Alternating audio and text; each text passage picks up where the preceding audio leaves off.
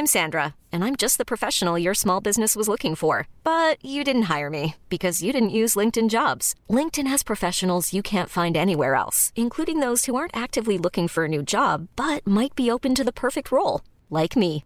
In a given month, over 70% of LinkedIn users don't visit other leading job sites. So if you're not looking on LinkedIn, you'll miss out on great candidates like Sandra. Start hiring professionals like a professional. Post your free job on linkedin.com/achieve today. mukashimukashi.audio.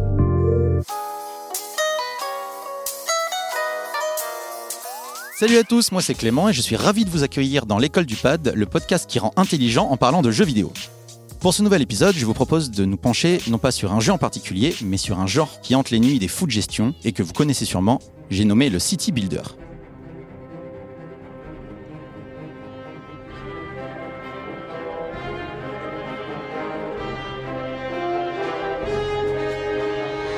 Les city builders, ou jeux de gestion de ville, dans la langue de Molière, vous proposent de construire une ville et d'en gérer tous les aspects comme bon vous semble. Démocratisé dans les années 90 par le célèbre SimCity, le genre offre aux joueurs la possibilité d'assouvir ses envies de gestion dans de multiples univers. Dans Surviving Mars, on peut organiser l'expansion de colonies humaines sur la planète rouge. Dans le futur post-apocalyptique dépressif de Frostpunk, vous devez éviter que la population de votre ville ne meure de froid. On trouve également l'univers dictatorialo-rigolard de Tropico, la Grèce antique de Civilisation, le futur lointain de Evans Colony ou le simple plancher des vaches de City Skylines. Tous ces jeux et bien d'autres sont autant d'occasions pour le joueur de prendre la responsabilité d'une ville et de tenter d'offrir la meilleure vie possible à ses habitants. J'ai toujours aimé les jeux de gestion, même si je suis absolument nul. N'ayant pas le sens des priorités, je préfère planter des fleurs sur mes ronds-points plutôt qu'alimenter en eau les quartiers de ma ville. Cela dit, j'aime me sentir responsable de cette ville. J'aime ce sens du devoir qui me pousse à faire le mieux pour mes habitants. Lorsque je crée une ville, je m'en sens responsable. J'aime le challenge intellectuel que m'offre ce genre de jeu.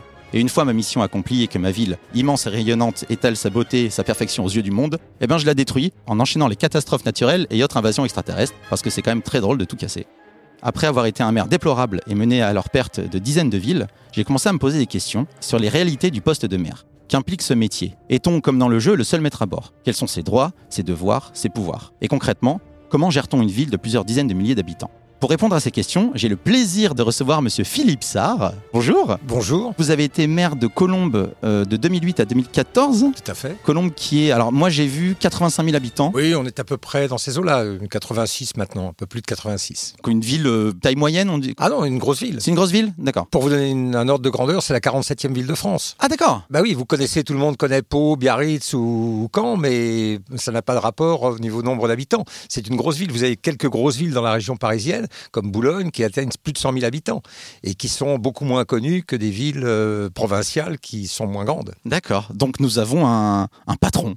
Hein, voilà, face à nous. Gestionnaire. Euh, Voilà. Et euh, je suis vraiment très très content de vous recevoir. Est-ce que vous pouvez euh, rapidement m'expliquer le parcours qui vous a mené à devenir maire? Alors moi j'ai toujours été investi depuis mon plus jeune âge dans la vie publique. J'ai été enseignant et en étant enseignant j'étais syndicaliste. J'ai pris quelques responsabilités au niveau syndical, en particulier à la CFDT où je suis resté assez longtemps. J'ai pris des responsabilités dans l'appareil CFDT au niveau départemental, national. Voilà donc ça m'a toujours intéressé de comprendre euh, comment fonctionnait la vie publique et d'accompagner mon engagement professionnel par un engagement euh, politico-syndical. Donc euh, ensuite, j'étais assez loin des partis politiques en tant que tels, mais à un moment donné, je suis arrivé sur Colombe et j'ai euh, fréquenté pas mal de gens que je connaissais du Parti socialiste. Je suis rentré dans un parti à 40 ans, assez tardivement. J'étais pas spécialement formaté pour ça apparemment, mais donc je suis rentré dans un parti politique. Et là, on était aux élections de 1995 à Colombe et euh, on m'a proposé un poste d'élu sur la liste municipale. J'ai accepté. euh, on m'a même proposé un poste de maire adjoint. J'ai accepté. Et je dois dire que la découverte euh, du mandat municipal m'a totalement séduite. C'est-à-dire que pendant six ans, j'ai accompli cette tâche avec bonheur. J'étais investi à fond dans ma tâche et j'ai découvert l'ensemble des secteurs de la vie municipale qui, on va certainement en parler, est très très riche et très diverse. Et donc à partir de là, j'ai goûté à cette vie municipale, à cette municipale et ça m'a beaucoup intéressé. Donc je suis resté maire adjoint. Ensuite, les aléas de la politique font que je suis passé dans l'opposition. J'ai été pendant six ans conseiller municipal. Pendant ce temps-là, j'ai été élu au conseil départemental. Et puis au moment où en 2008 euh, s'est posé la question euh, de la mairie, eh bien, euh, je, je, me suis présenté effectivement à la mairie. Je n'allais pas dire poussé par mes amis, mais enfin quand même, j'étais pas non plus là programmé. Je m'étais pas programmé pour faire de la politique à ce niveau-là. Et je dois dire que les circonstances ont fait qu'on a considéré que j'étais plutôt bien placé pour aller à la bataille. Donc j'y suis allé de bon cœur et avec succès en 2008. Parfait. Donc bah, maintenant qu'on vous connaît un peu mieux, on va pouvoir rentrer dans le cœur du sujet.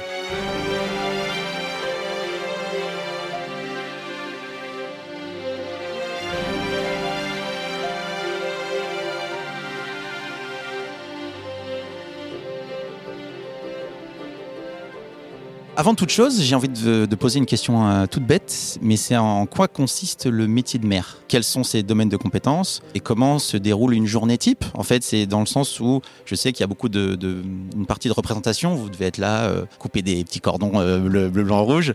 Et, quelle est la part de travail à la table, hein, un peu dans le dur? C'est pas une question toute bête, c'est une question très compliquée. Au moins, la réponse est très compliquée parce qu'elle est très vaste. il faut revenir aux compétences. C'est la première question que vous posez les compétences d'un maire il y a des compétences qu'on appelle les compétences obligatoires. Donc euh, on ne peut pas s'y soustraire, ça fait partie des obligations de la gestion municipale, en particulier par exemple, pour prendre l'exemple le plus flagrant, les écoles primaires et maternelles. Les écoles primaires et maternelles, c'est pleinement de la responsabilité du maire. Pas en tant que gestion du personnel, mais les bâtiments, l'entretien des bâtiments, tout ce qui est physique appartient à la responsabilité du maire. Voilà une des compétences obligatoires. Il y en a quelques autres. L'établissement d'un plan d'urbanisme, la sécurité. Il y a quelques compétences qui sont incontournables. Ensuite, il y a les compétences qu'on appelle les compétences partagées. C'est-à-dire qu'avec d'autres institutions, comme par exemple avec le Conseil général, vous partagez une compétence sur la petite enfance. Sur la petite enfance, il y a des financements qui viennent du Conseil général, des financements qui viennent de la ville. La responsabilité de la construction peut être partagée également entre le Conseil général et la ville, euh, le Conseil départemental maintenant, puisqu'il a changé de dénomination. Et donc, euh, on appelle ça les compétences partagées. Et puis, il y a les compétences optionnelles, sur lesquelles vous pouvez ou pas travailler. Par exemple, le sport ne fait pas partie des compétences obligatoires d'une ville. Néanmoins, toute ville s'équipe en équipement sportif, euh, gère des associations, ou plus exactement, aide des associations qui interviennent dans le domaine sportif, et donc contribue à la vie sportive de la ville. Donc vous avez trois types de compétences. Les premières sont incontournables, les deuxièmes sont partagées, les troisièmes sont optionnelles. Mais au final, une ville, j'allais dire, s'occupe un peu de tout, plus ou moins selon son domaine de compétences. Mais par exemple, même l'emploi, qui fait pas du tout partie des compétences de la ville, euh, toute ville euh, contribue par les relations qu'elle a avec euh, les commerçants, avec les entreprises locales, contribue à améliorer ou à aider la vie économique locale. Pourtant, c'est pas sa compétence première. Quand vous dites c'est pas la compétence d'une ville de s'occuper de l'emploi, ça veut dire que l'équipe de la mairie n'est pas responsable du chômage de la ville? Absolument pas. Une ville, une ville, si vous voulez, euh, peut faire des choses. Elle peut euh, intervenir, euh, elle peut aider. Par exemple, en créant des zones artisanales, en créant des zones commerciales, en faisant en sorte de faire venir des entreprises sur sa ville. Elle peut aider effectivement, contribuer, mais en aucun cas elle peut être tenue pour responsable du domaine de l'emploi. Oui, légalement, on peut pas accuser une ville euh, du taux de chômage de ses habitants. Absolument. C'est d'ailleurs une confusion que, font beaucoup de, citoyens. C'est-à-dire qu'ils incombent euh, au maire un certain nombre de responsabilités sur lesquelles, pauvre malheureux, il ne peut pas faire grand-chose. Et donc, euh, certains citoyens reprocheront et viendront vous voir en disant mais vous m'avez pas trouvé d'emploi. Et moi, j'étais amené à dire mais je suis désolé, mais c'est pas à moi de vous trouver un emploi. C'est à vous de vous trouver un emploi et aux entreprises de répondre. Voilà, c'est pas. On est. Alors évidemment, il y a l'emploi municipal. Là, on a faut pas oublier tout à l'heure, on parlait de la grandeur de la ville. On a une ville de 86 000 habitants, on a 2000 personnes qui travaillent à la ville. Depuis euh, les animateurs euh, dans les écoles jusqu'aux personnes qui s'occupent de la voirie, en passant par tous les services de la culture, de l'urbanisme, etc., etc. Donc 2000 euh, personnes, là évidemment, on est responsable de cet emploi-là, mais on n'est pas responsable de l'emploi dans les entreprises privées. Après, j'imagine que une ville euh, qui a un fort taux de chômage n'est pas attractive, donc ne va pas attirer de gens. Donc l'une des priorités du maire, c'est de la rendre attractive, donc de, de, Bien sûr, mais vous pouvez en même temps avoir de nombreuses entreprises et un taux élevé de chômage. Parce que les, les emplois que vous allez euh, amener sur votre ville ne correspondent pas forcément aux, qualifications des gens qui, qui, sont habitants de la ville. Donc si vous voulez, le, le rapport entre les deux est très compliqué. Vous pouvez avoir une ville avec beaucoup d'entreprises, beaucoup de commerces, mais avec beaucoup de chômage malgré tout. Parce que tout simplement, les qualifications, encore une fois, ne sont pas adéquates par rapport aux, emplois qui sont, qui sont fournis. C'est plus compliqué que ça. Et en tous les cas, même si, encore une fois, le maire peut et doit aider, euh, en faisant venir effectivement quand même malgré tout des entreprises, en préservant ces zones commerciales, en faisant en sorte qu'on euh, puisse aider euh, le commerce. Bah, il y a des choses toutes simples qui parfois peuvent aider les, les commerces, comme la voirie, l'entretien de la voirie, la circulation, le stationnement, enfin tous ces phénomènes-là, le maire peut aider, mais en aucun cas il peut être tenu pour responsable effectivement de son taux d'emploi sur la ville. Ce qui caractérise le taux d'emploi d'une ville, c'est essentiellement le niveau général de, des habitants, c'est-à-dire euh, la qualification des habitants. Selon que la ville est très pauvre, enfin que les habitants sont très démunis, très pauvres et sous-qualifiés, ou qu'au contraire on est dans une ville bourgeoise, aisée, avec des gens qui euh, vont bien euh, professionnellement, le taux de chômage est, différent. pour prendre deux exemples, entre Gennevilliers et Neuilly, bien évidemment, vous devinez là où il y a le plus de, de chômage et pourtant, il y a plus d'entreprises à Gennevilliers qu'à Neuilly. Et je suis sûr que le maire de Gennevilliers, que je connaissais bien par ailleurs, avait fait un travail remarquable pour essayer de faire venir de l'emploi sur sa ville. Le taux de chômage, il reste quand même, malgré tout, plus fort que dans une ville euh, plus, plus riche. C'est, voilà. Et pour revenir sur le, la journée type, Alors, la journée y a une journée type déjà? Non, il n'y a pas de journée type. Alors, il y a quelques incontournables. C'est-à-dire que le matin, en général, on commence tôt le matin par une réunion de cabinet pour faire un peu le point sur ce que va être la journée, pour le, euh, le rappel de, euh, soit euh, des réunions qui ont lieu dans la journée, soit effectivement des présences sur le terrain qui sont indispensables. Voilà, on fait un peu l'agenda, si vous voulez, euh, on tient, on tient l'agenda de la journée. Et donc ça, c'est un moment un peu incontournable. Après, très, les journées sont très différentes. bien évidemment, il y a tout ce que vous avez évoqué. Il y a une part de travail en bureau, tout seul parfois, parfois pas très drôle à signer des parapheurs, parfois à concevoir des textes ou à réfléchir à des interventions. Euh, il y a du travail en bureau en collectif avec son cabinet ou avec des services. Euh, sur un sujet particulier, on va euh, faire venir le service et on va travailler dessus. Il y a du travail en bureau sur le budget, par exemple. Au moment du budget, on reçoit les différents services pour étudier avec eux leur budget. Et puis, il y a tout le travail extérieur qui consiste effectivement à aller sur le terrain, rencontrer les habitants, participer à un certain nombre de manifestations. Euh, elles sont très nombreuses. Au mois de juin, particulièrement, entre les kermesses, les fêtes de fin d'année, fêtes des associations, etc. Vous avez aucun week-end toute l'année d'ailleurs, vous avez pratiquement aucun week-end de libre parce que euh, les associations vous font de toute façon le reproche de ne pas être passé et les voir si effectivement vous avez manqué ce rendez-vous. Mais c'est plaisant ça? Oui, c'est plaisant. Vous savez, le, travail d'un maire, je, enfin, je l'ai vécu en tous les cas comme ça et je pense que beaucoup de mes collègues le vivent comme ça. C'est une espèce d'adrénaline permanente, c'est-à-dire que vous êtes porté, vous êtes porté à la fois par l'intérêt, par la diversité, par le contact avec les gens, euh, par le fait que vous avez quand même assez souvent des retours positifs, même si vous manquez pas de vous faire engueuler euh, de temps en temps et même assez souvent. Mais malgré tout, vous êtes dans le contact permanent, vous êtes dans l'action permanente et vous êtes dans le renouvellement de l'action en termes de sujet. C'est-à-dire que vous passez dans la même journée euh, de l'aide à quelqu'un qui est en grande difficulté et qui est venu s'ouvrir les veines en bas de votre mairie parce qu'il n'a pas de logement et qu'il est perdu, euh, jusqu'au fait de rencontrer les grandes entreprises immobilières qui ont un projet pour refaire un quartier, etc. Enfin, voilà, on passe d'un sujet à l'autre sans arrêt. Et donc oui, c'est plaisant, c'est intéressant et c'est très divers en termes de sujets. Donc euh, oui, il n'y a, y a, rien, a rien de vraiment désagréable, sauf quand effectivement on vous reproche, et on en revient au sujet tout à l'heure, des choses qui ne vous appartiennent pas. Et quand on vous reproche de ne pas avoir de logement ou de ne pas avoir d'emploi, bah c'est compliqué parce que même si vous avez votre part de responsabilité, vous ne sentez pas pleinement les mains libres pour répondre à toutes ces questions-là.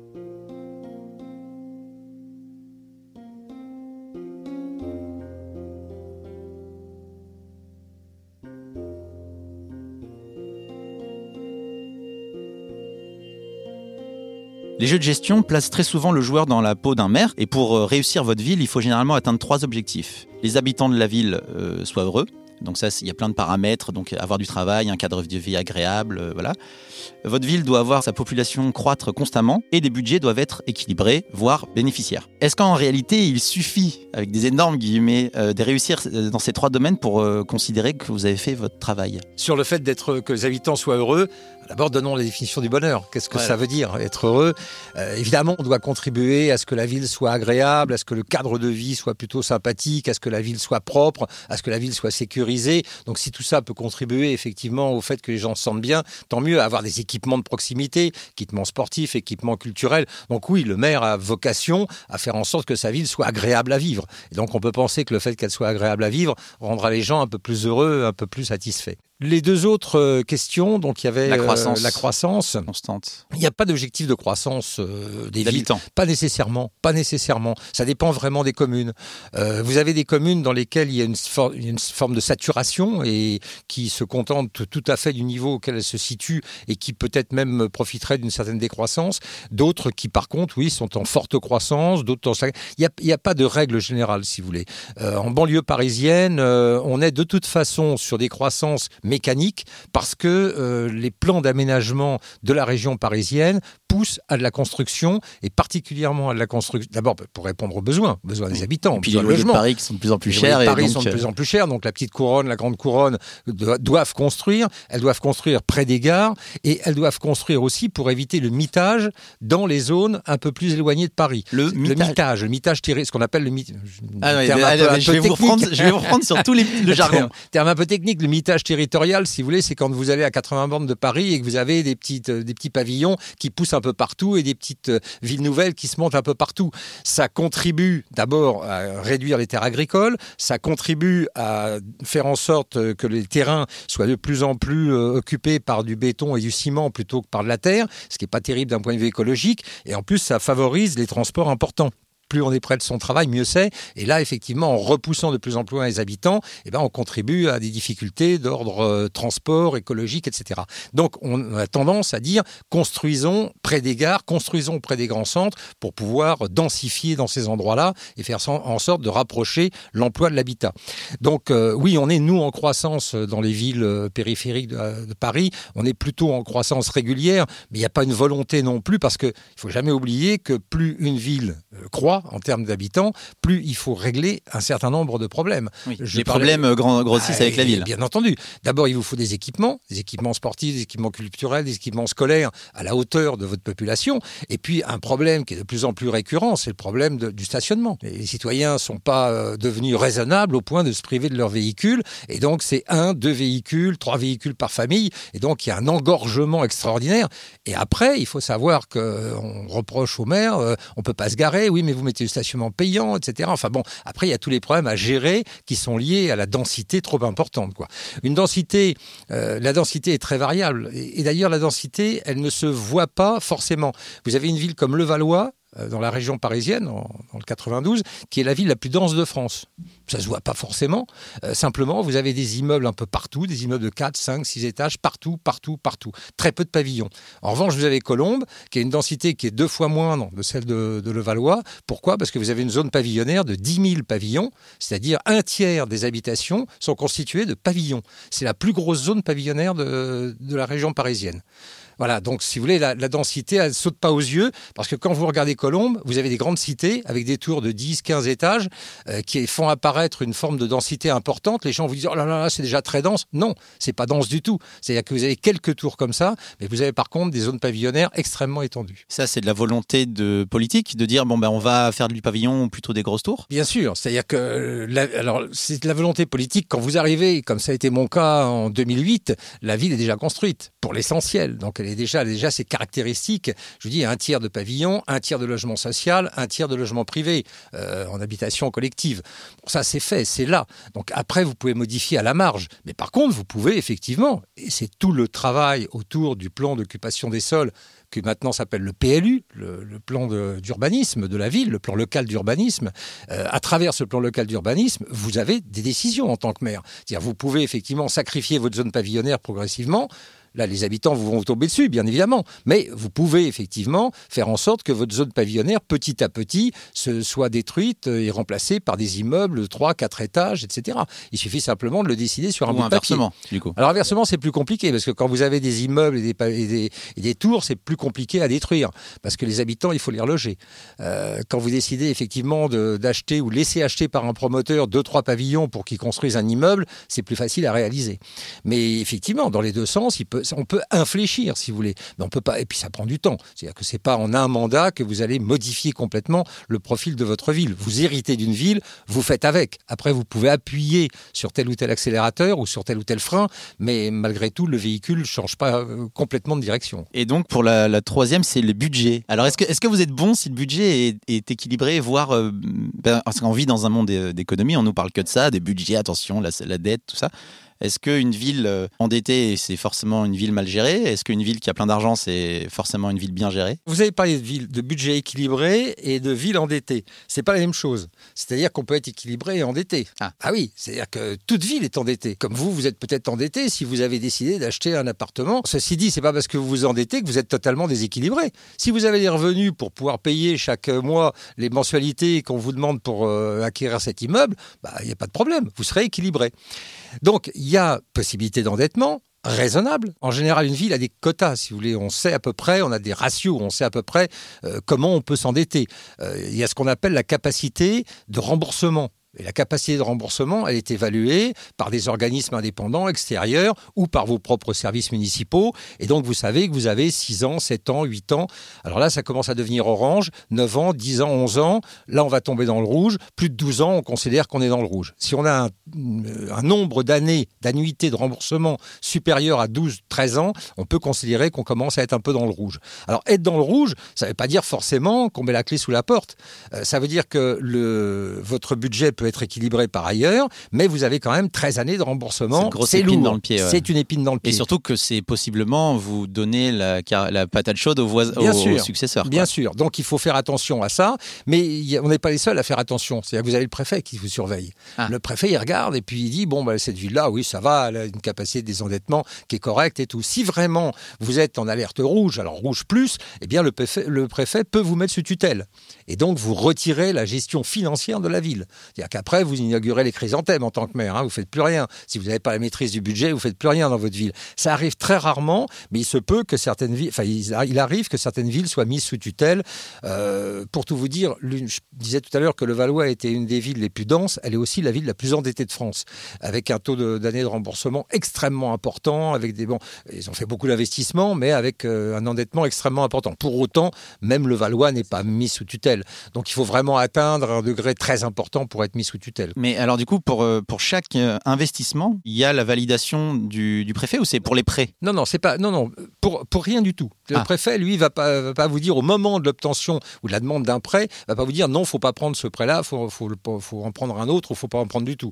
Lui, il dit rien, il sait même pas que vous allez prendre votre prêt. C'est au moment où- du budget. Vous lui re- Ah, le, le budget, si vous voulez, il a un œil sur le budget et c'est ça qui va lui faire dire il y a, il y a des risques ou il n'y a pas de risques. C'est tout. Euh, dans votre gestion courante, vous faites appel à personne. Vous décidez pas tout seul, parce que vous avez des équipes, vous avez des conseils, vous avez des, des- des gens extérieurs parfois à qui vous faites appel, des cabinets d'experts, etc.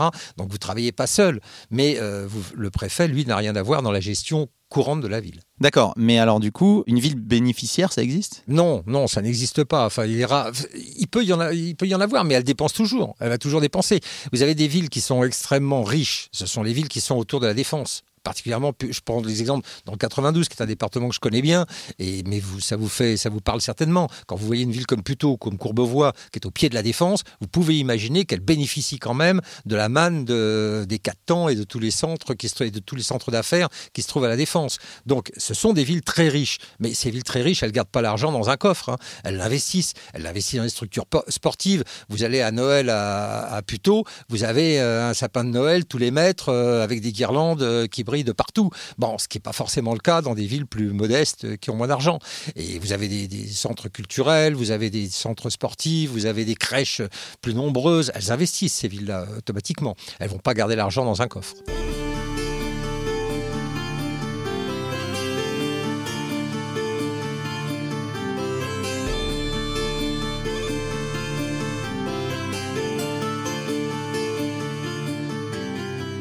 Comment est-ce qu'une ville peut, enfin, pour le bien investir cet argent, je m'en doute. Parce qu'il y a toujours des choses à faire, comme vous disiez, euh, rénover, euh, faire pour les bâtiments, les écoles, tout ça. Mais euh, est-ce qu'il y a des mauvais investissements pour une ville? Objectivement, je veux dire, parce que forcément, j'imagine, suivant les ports, politiques, ça peut dire ah ben non, ça c'est une mauvaise idée, blablabla. Non, moi je crois que globalement, les maires, si vous voulez, savent à peu près euh, quels sont les besoins de leur population. Ils vont pas inventer des choses, enfin, euh, ils vont pas s'amuser à inventer des bâtiments ou des, ou des réfections qui correspondent pas du tout aux besoins. Euh, vous savez, aujourd'hui, euh, on vit dans une période où on a beaucoup investi auparavant. Beaucoup investi. Euh, chaque ville, quand je parle de la région parisienne par exemple, chaque ville a sa- quasiment sa piscine, son centre culturel, ses centres sociaux, alors des écoles évidemment, ça c'est la moindre des choses, euh, mais également euh, des, des équipements sportifs, etc.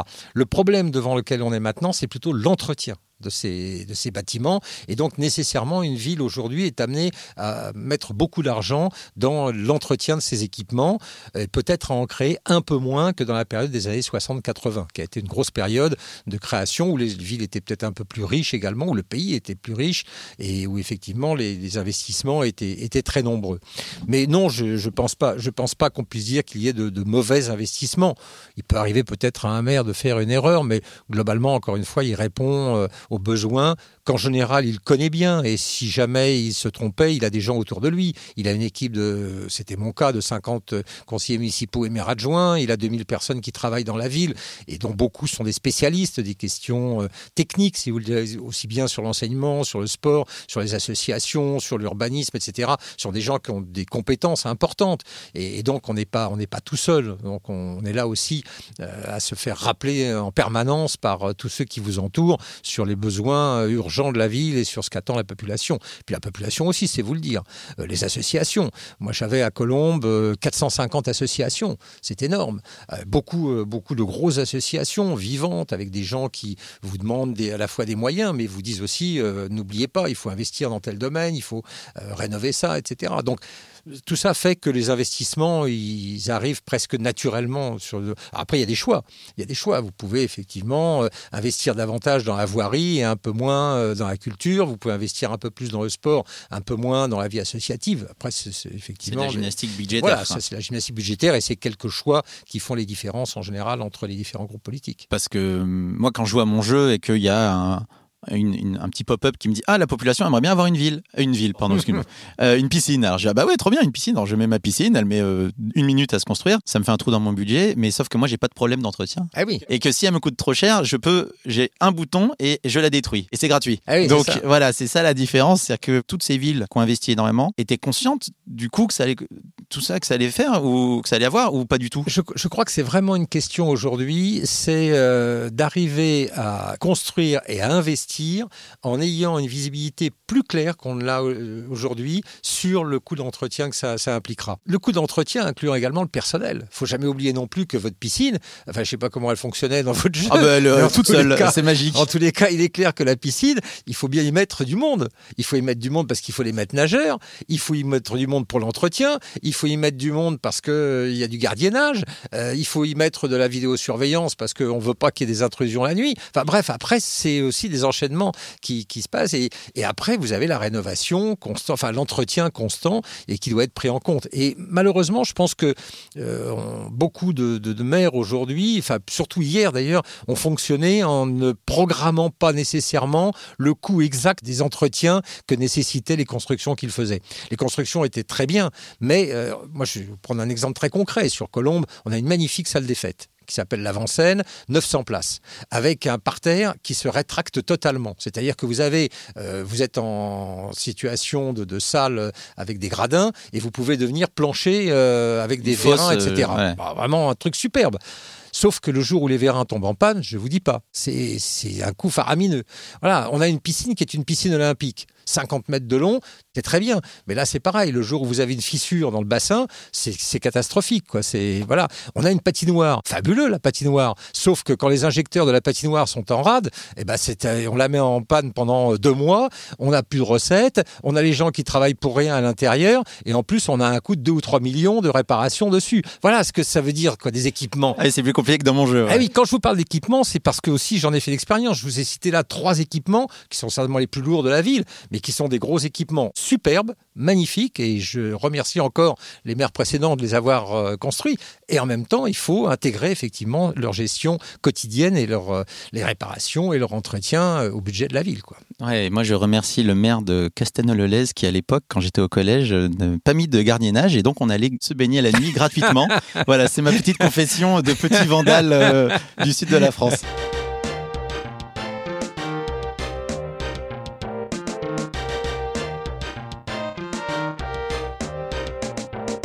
Quels sont les autres domaines importants de la gestion d'une ville Alors, dans la gestion de la ville, on a, on a parlé un peu de l'urbanisme, ça c'est quand même très important. Hein. Donc, l'urbanisme, euh, c'est bien, c'est euh, la. Comment on définit ça La configuration générale, configuration. De, la configuration générale de la ville. À quoi voulez-vous que votre ville ressemble? Quelles sont les priorités que vous mettez? Est-ce que vous voulez des zones artisanales dans votre ville? Est-ce que vous voulez des zones industrielles? Est-ce que vous voulez des, euh, des circulations? Les circulations font partie du plan d'urbanisme. Hein. Essayer de, de... Alors, c'est un plan qui est à part, mais ça, c'est, c'est conjoint avec le plan d'urbanisme. C'est une réflexion générale sur la, la, configuration générale de votre ville et donc euh, sur les priorités. Est-ce qu'on construit par exemple du logement? Quel type de logement ça aussi, c'est important. Est-ce qu'on construit du logement social, pas du logement euh, social, HLM etc. Ou voilà. Et ça, tout ça est très important parce que ça vous donne, au bout du compte, la physionomie de votre ville. Quoi. Même si, encore une fois, dans le cadre d'un seul mandat, vous ne pouvez pas non plus tout changer. Donc, il y a tout ce qui concerne l'urbanisme qui est extrêmement important. Mais il y, a, il y, a, tellement de choses importantes. La vie associative. Je vous parlais de 450 associations. C'est des milliers d'habitants de, qui sont investis dans cette vie associative, qui vous demandent des locaux, qui vous demandent des moyens, qui vous demandent euh, à se réunir, qui vous demandent à faire des fêtes, qui vous demandent du matériel, etc. Voilà. Et donc, il faut gérer ça et être à leur côté. Euh, peut-être pas à la hauteur de ce qu'ils espéreraient, mais en tous les cas, on essaye de, subvenir à, leurs besoins et à les aider. C'est très important, la vie associative. C'est un peu un poumon de la ville, quand même, si vous voulez. Donc, il faut que ce poumon respire bien et il faut lui donner les moyens. Et donc, c'est un secteur très important. Il y a le secteur scolaire, évidemment, bon, évidemment qui ouais. est prioritaire. Le secteur scolaire, il s'entend uniquement premier degré. Hein. C'est-à-dire que les collèges ne sont pas de la responsabilité de la ville. Les collèges, c'est le conseil départemental, c'est le département. Et les universités, c'est l'État. Donc euh, chaque euh, lycée, lycée c'est la région et université, c'est l'État. Donc on a chacun un domaine de compétences. C'est pas, pas, pas gênant ça pour. Alors petite parenthèse scolaire euh, pour pour un maire. Vous, vous étiez instituteur, c'est ça? Oui. Voilà. Euh, quand on dit bah, vous allez rester sur le, le, le primaire, mmh. c'est-à-dire que ne pas pouvoir gérer les collèges, est-ce que c'est pas frustrant par exemple? Non, parce qu'on travaille beaucoup en lien avec le conseil général, si vous voulez, avec le conseil départemental, pardon, puisque maintenant il s'appelle comme ça, mais on travaille beaucoup en lien. C'est-à-dire que chaque fois qu'on a besoin d'un collège, d'abord le conseil départemental le sait, ils travaillent en général, ils ont des, des, des prospectives, ils savent votre nombre d'habitants, ils savent que vous allez construire là euh, 3000 ou 4000 logements dans tel secteur, donc nécessairement ça va à un moment donné un besoin de collège va apparaître. Donc, si vous voulez, tout ça, ça se travaille petit à petit en négociation, parfois en négociation un peu bras de fer, mais enfin en négociation en tous les cas avec le conseil départemental. Parce que pareil, le conseil départemental a en charge la construction des collèges et leur entretien, mais pas le personnel. Tous les personnels d'éducation nationale, c'est l'éducation nationale au niveau central. Par contre, les personnes qui entretiennent, c'est-à-dire qui par exemple dans une ville, les personnes qui travaillent à l'entretien du chauffage, du ménage, etc., dans les écoles, c'est la ville. La ville, c'est des, sont des fonctionnaires municipaux. Est-ce qu'il y a des domaines, toujours entre guillemets, négligeables dans la gestion d'une ville? Dans le sens où c'est ceux qu'on met un peu derrière parce qu'il y a des urgences et on met sous le tapis et puis on s'en occupera quand on s'en occupera. Est-ce que ça existe? Il y en a un dont on ne s'est pas suffisamment occupé collectivement, c'est la question de l'écologie. C'est-à-dire ouais. qu'effectivement, on n'a pas réfléchi le développement de nos villes euh, à l'aune de l'écologie. Je pense que les choses vont évoluer, je l'espère, et je pense que c'est inscrit dans, dans, dans l'ordre des choses. Vraisemblablement, ce domaine-là, même si depuis quelques années, on a euh, une un maire adjoint à l'environnement, un maire adjoint à l'écologie, etc. Euh, c'est un peu comme au niveau de l'État. Hein. Mm. On a un maire adjoint, enfin, on a un ministre euh, qui était euh, dédié à l'écologie, à l'environnement. C'est pas pour autant que tous les projets passaient par lui. On n'a pas une gestion qui était nécessairement très rationnelle de ce point de vue-là. Pour le reste, après, euh, non, il n'y a, pas, a pas de domaine négligeable. Je vous l'ai dit tout à l'heure, il y a des domaines qui sont effectivement dans lesquels on s'investit moins en tant que maire. Euh, C'est le domaine de, tout ce qui est euh, emploi, entreprise, usine, commerce, etc. Mais, encore une fois, on a un lien avec eux, on a un service économique dans une ville qui travaille quand même avec les grandes entreprises. Moi, j'avais de façon régulière une fois tous les deux mois, une réunion avec tous les grands chefs d'entreprise des, principales entreprises de la ville. J'avais des grosses entreprises, j'avais Safran, j'avais Thales, etc. Bon, je les rencontrais, je discutais avec eux, j'essayais de voir leurs besoins, euh, comment on pouvait les aider, euh, est-ce qu'on pouvait mettre des pépinières entreprises à l'intérieur de leurs propres locaux pour développer les startups, etc. Enfin, vous voyez, c'est dans ce sens-là qu'on peut favoriser. Mais on n'a pas la main encore une fois, sur euh, les entreprises. Le jour où Thalès a voulu partir de Colombe, le patron de Thalès, il m'a dit euh, Monsieur le maire, je suis désolé, je vais vous quitter, mais moi j'ai un plan d'installation à Gennevilliers qui est vachement plus intéressant parce que je peux regrouper tous mes bâtiments et puis ça me coûtera deux fois moins cher parce que je serai plus en train de payer un loyer. Je peux, voilà. Bon, bah, ça c'est son affaire à lui. Je, je peux pas intervenir là-dessus, quoi. Je regarde passer le train et puis je déplore et je pleure et je me fais accuser par l'opposition d'avoir laissé partir Thalès. Mais ça c'est le jeu politique. Le jeu politique non, mais c'est pour vous dire qu'on n'a pas la main sur tout.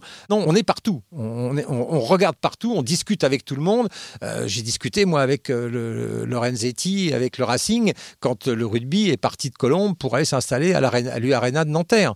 Bon, maintenant, il est là-bas, il est installé. Je suis allé voir un match encore récemment. C'est superbe comme endroit. Il ne pouvait pas le faire à Colombe. Je l'ai déploré. Mais, euh, mais j'ai beaucoup parlé avec lui. J'ai même été voir la région, Huchon, le Stif, etc., les transports pour essayer d'améliorer les transports parce que c'est son problème. Il, fallait, il lui fallait un stade de 40 000 places. Il avait décidé ça pour pouvoir faire également des concerts, etc. Et donc, à partir de là, il fallait qu'il y ait les transports soient à la bonne hauteur. J'ai pas réussi. Pas réussi parce que la SNCF a fait des efforts, la RATP a fait des efforts. Au niveau routier, on pouvait faire quelques efforts, mais pas à la hauteur de ce qui était possible. Donc, il est parti.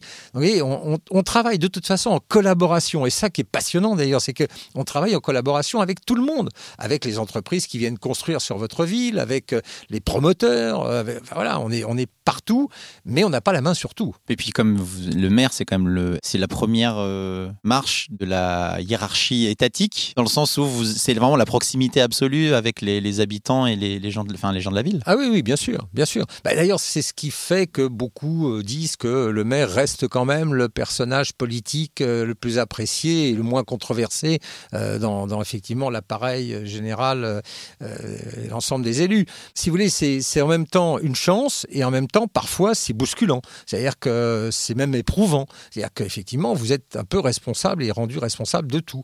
Quand à 2 heures du matin, on vous réveille pour aller euh, sur l'avenue Henri Barbus parce qu'il euh, y a quelqu'un sur une grue qui veut se jeter et qui veut vous voir avant de se jeter parce qu'il n'a pas de logement, ah vous déplacez à 2 heures du matin. Alors là, votre première réaction, c'est de dire Mais oui, mais j'ai un adjoint, il peut pas.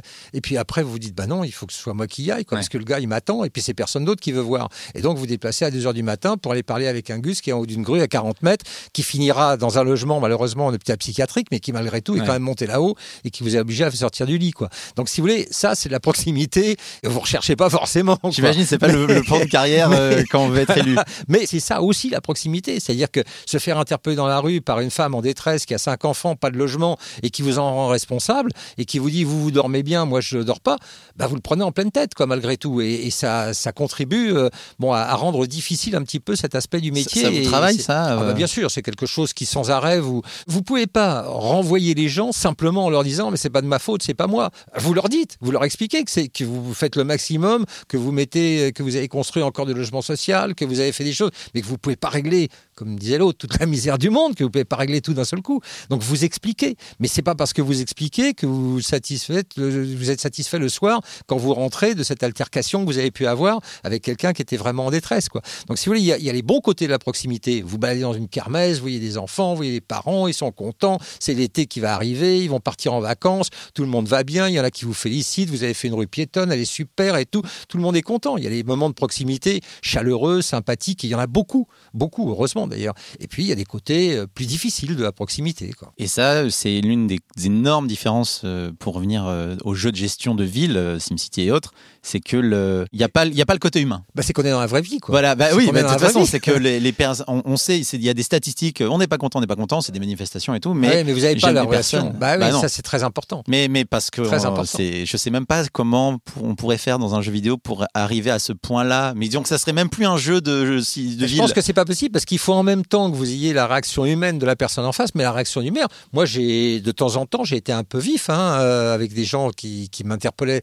S'ils m'interpellent sur, le mode, bon, s'il vous plaît, qu'est-ce que qu'est-ce qu'on peut faire, etc. Pourquoi pas? Mais quand vous êtes accusé, bah, de temps en temps, ça vous fait mal. Vous avez envie de réagir. Vous dites non, je suis pas, voilà, je suis pas responsable. Et vous êtes même amené à dire parfois, mais vous aussi, vous avez une part de responsabilité. C'est dur à faire, c'est dur à dire. Quand vous dites à une maman qui a cinq enfants, bah, vous avez cinq enfants, ça fait ça fait cinq ans, six ans, sept ans que vous avez fait cinq enfants dans un studio et tout. C'est pas moi. Enfin, vous voyez, partageons nos responsabilités, quoi. Et ça, et ça c'est dur à dire. Et là, on est vraiment au cœur de l'humain, quoi, avec toutes ces contradictions, avec toutes ces complexités, quoi.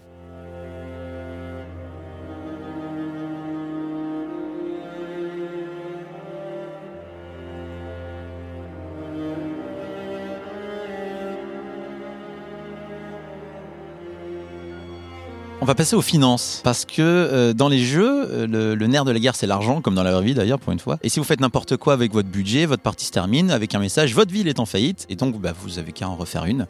Alors comment on gère un budget euh, dans la vraie vie véritable? Alors dans la vraie vie véritable, c'est assez simple, c'est-à-dire c'est comme votre budget familial. C'est exactement la même chose. Vous avez des recettes, vous avez des dépenses, vous pouvez faire des investissements, vous pouvez faire des achats et vous avez des crédits ou pas de crédits? Juste les, sommes sont un peu plus euh, costauds. c'est un tout petit peu plus costaud. C'est-à-dire qu'on est à 120 millions ou 130 millions, maintenant même 140 millions, j'en sais rien, d'investissement et à peu près la même chose en fonctionnement. Vous avez deux parties dans un budget communal. Vous avez le fonctionnement et l'investissement.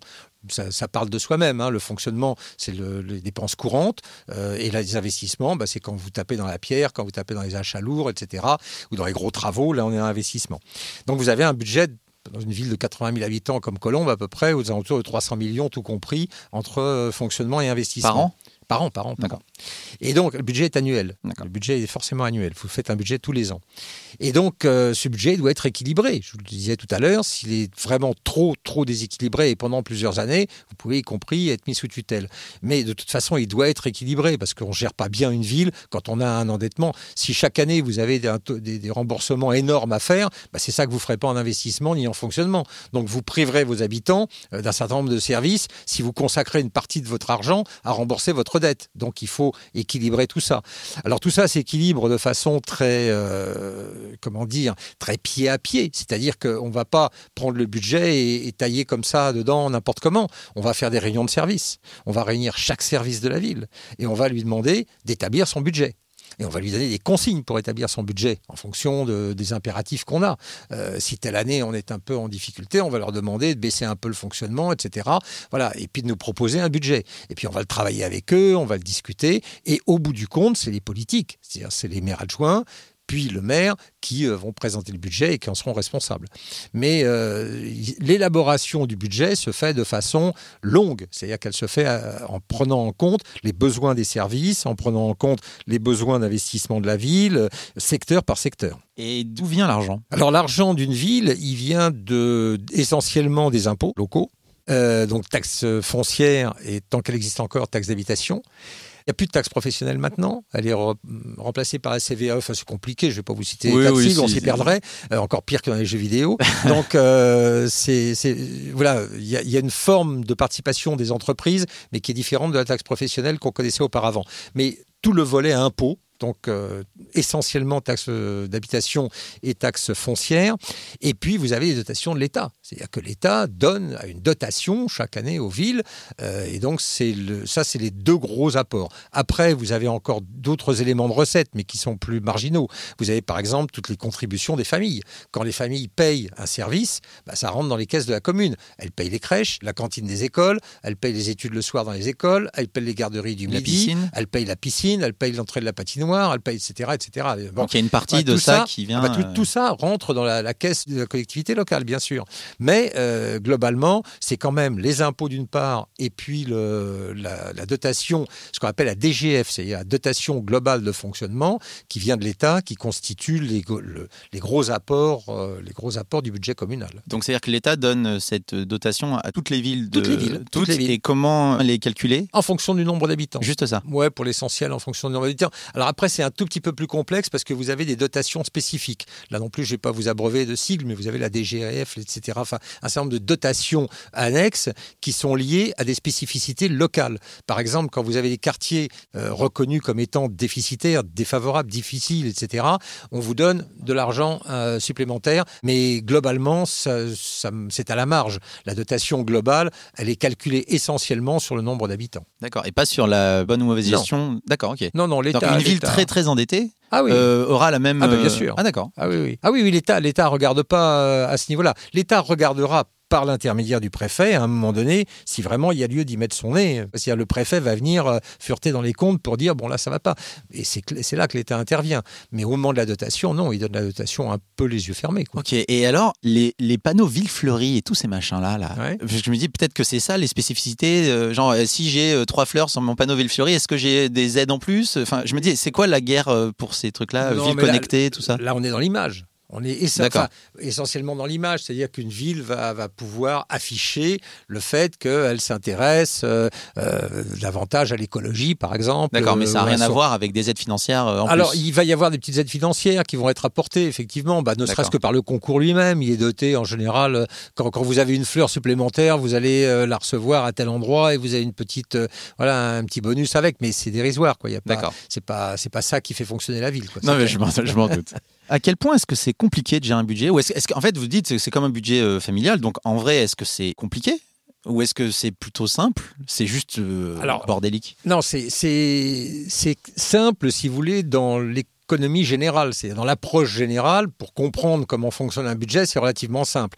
Après, la technique budgétaire, elle est plutôt compliquée parce que euh, vous avez euh, une nomenclature. Rien que pour lire un budget, il faut déjà avoir passé quelques heures à étudier le sujet. Oui, parce, que, moi, dans mon, jeu, dans mon, jeu, c'est juste euh, oui ah plus, moins, ah et je mets plus ou moins. Ah non, non, non, vous avez ce qu'on appelle la M14, qui est la nomenclature d'écriture d'un budget.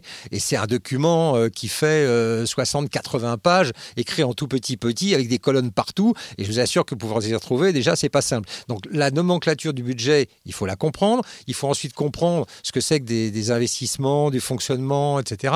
Il faut ensuite euh, définir quelles sont les priorités de la ville pour pouvoir euh, accélérer dans tel ou tel domaine. Et puis il faut enfin équilibrer le tout en faisant des mécontents parce que euh, vous avez des gens qui attendaient davantage dans telle association ou dans tel secteur de la ville et qui vont pas pouvoir l'avoir, etc. Donc c'est politiquement un peu compliqué l'exercice budgétaire et techniquement il y a aussi toute la question des emprunts. Vous avez entendu parler comme moi des emprunts toxiques à un moment donné que les villes avaient fait auprès des banques. Tout ça est, un peu compliqué, c'est un vrai travail. Et heureusement, on a en interne là aussi des, des, compétences et des gens qui sont des spécialistes des questions budgétaires, qui vous aident, qui vous éclairent, qui vous allument des clignotants. Le maire ne peut pas être totalement compétent dans l'ensemble des domaines. parce que c'est un métier à part entière. Il, essaye, si vous voulez, de, grimper le plus possible en, compétence sur, euh, sur les domaines qu'il a, qu'il a à gérer. Mais l'important est qu'il comprenne euh, l'ensemble de, ce qui caractérise un domaine pour pouvoir prendre des décisions adéquates. Après, il ne va pas forcément être capable de rentrer dans la technique pure euh, de gestion d'un budget. Parce que vous savez le lire, le document M14 oui, oui, oui, oui. Oui, oui, quand même, j'ai appris, oui, quand même, en quelques années, j'ai fait, j'ai quand même passé 18 ans dans la mairie au total. Hein, euh, Alors, est-ce qu'une ville peut être en faillite? Non parce que, euh, je dis, à un moment donné, le clignotant qui s'allume, c'est le clignotant préfectoral. C'est-à-dire que lorsque le préfet juge que votre budget... Alors, le budget, il doit être équilibré et sincère. C'est-à-dire que vous devez, il ne doit pas y avoir de choses euh, cachées, euh, tout doit être clair et on doit comprendre quelles sont les, les, sommes qui sont mises en dépenses et en recettes à tel et tel endroit. Il faut que ce soit absolument sincère. Et donc, ça veut dire que le, préfet va regarder, et si encore une fois, le budget de la ville n'est pas trop déséquilibré, il faut qu'il le soit plusieurs années sur un budget, sur un exercice budgétaire, il est très rare que le préfet fasse des remontrances. En, revanche, au bout de quelques années, il peut vous dire, bon, attention, là, il faut que vous arrêtiez les, investissements, vous, êtes, vous avez un décalage, vous avez tant d'années de remboursement de votre dette, c'est beaucoup trop, il faut freiner un peu tout ça. Euh, vous l'écoutez très bien, vous revenez à les cordes, vous ne l'écoutez pas, au bout d'un moment, il a la possibilité de vous mettre sous tutelle, et ça veut dire tout simplement, vous retirez les clés de la gestion budgétaire de la ville. Le reste, vous ferez. Vous ferez tout le reste, vous irez couper les cordons, vous irez serrer les paluches, vous irez faire tout le reste, mais par contre, vous ne gérerez pas votre budget. Ce qui est quand même un peu embêtant. Quoi. Mais ça arrive encore une fois très rarement. Il n'y a pas, y a pas d'autre signe que celui-là euh, quand une ville est en, est en difficulté. Ça arrive que, que des budgets ne soient pas sincères? Quand on, parle, quand on parle de la sincérité du budget, ça veut dire qu'effectivement, il faut que vos prévisions soient correctes. C'est-à-dire que vous ne pouvez pas faire un budget dans lequel vous allez mettre des recettes qui n'interviendront pas. Et ça, ça se voit après. C'est-à-dire que votre budget, on va vous dire, mais attendez, vous avez l'année dernière, vous avez fait un budget, vous avez mis tout ça en recettes et c'est pas venu. Il y, a, un sujet, il y a un problème. Donc votre budget n'était pas sincère. Vous avez créé l'équilibre de façon artificielle. Et donc ça, il faut pas le faire non plus trop souvent, parce que sinon, là aussi, le préfet, le préfet vous rappellera à l'ordre. D'accord, mais est-ce qu'il y a un peu de, de pari sur certains éléments? On dire bon, allez, on va dire, on essaye. En euh. général, non, on essaye, on essaye, même pour nous-mêmes, si vous voulez. C'est un peu, c'est un. J'en viens à la comparaison avec votre budget familial. Vous n'avez pas intérêt, même pour vous-même, à vous leurrer et à vous dire bon bah tiens, je vais mettre en recette euh, euh, les petits cours que je vais aller faire à tel endroit tous les soirs. Si vous savez que vous les ferez pas, bon bah vous les mettez pas. Oui, c'est Parce du que bon si sens. vous les mettez, si vous les mettez dans votre budget et que vous savez très bien que vous les ferez pas, bah à un moment donné, vous allez vous dire je vais me trouver en difficulté. Voilà, c'est c'est effectivement du bon sens, comme pour un budget familial. Est-ce qu'il est possible de ne pas tout envisager à travers le prisme économique quand on est maire d'une ville? Ah bah c'est quand même, euh, selon la célèbre formule, le nerf de la guerre. Donc euh, malgré tout, on, on est quand même ramené sans arrêt à ça. Il faut bien, il faut bien qu'on en tienne compte. Quoi. On peut pas, on peut pas faire comme si ça n'existait pas. Est-ce qu'il y a des domaines qui, qui n'impliquent pas de facteurs économiques? Non, non, tout, tout, est, tout passe par le prisme financier. Même, je parlais tout à l'heure des associations. Les associations, vous en connaissez certainement, euh, ça, vit euh, dans des domaines très différents, culture, sport, etc. On voit pas forcément d'argent apparaître là-dedans. On voit des gens qui donnent du temps, on voit des gens qui euh, contribuent à la vie locale, on voit des gens qui s'investissent, mais malgré tout, on leur donne des subventions, donc c'est de l'argent. On leur donne, on leur prête des locaux, c'est de l'argent.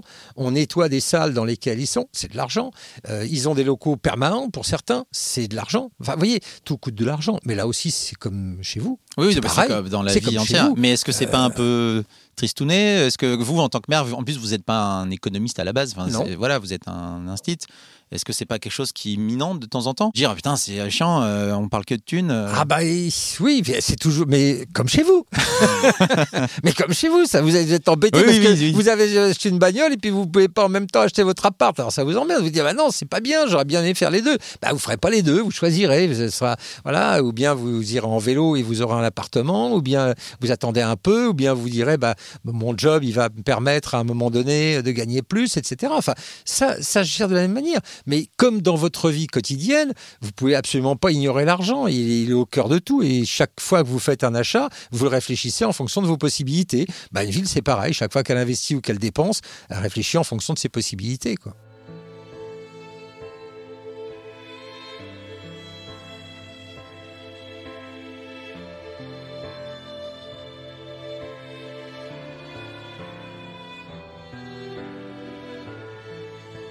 Dans les jeux de gestion, le joueur est, en réalité bien plus qu'un maire, hein, c'est un dieu. Il est le seul à prendre les décisions, dont il voit les conséquences immédiatement sur son écran.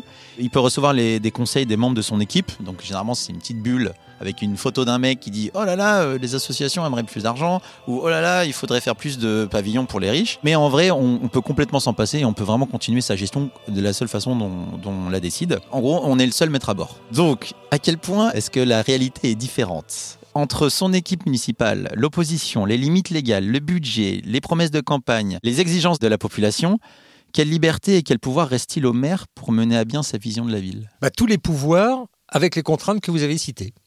D'accord.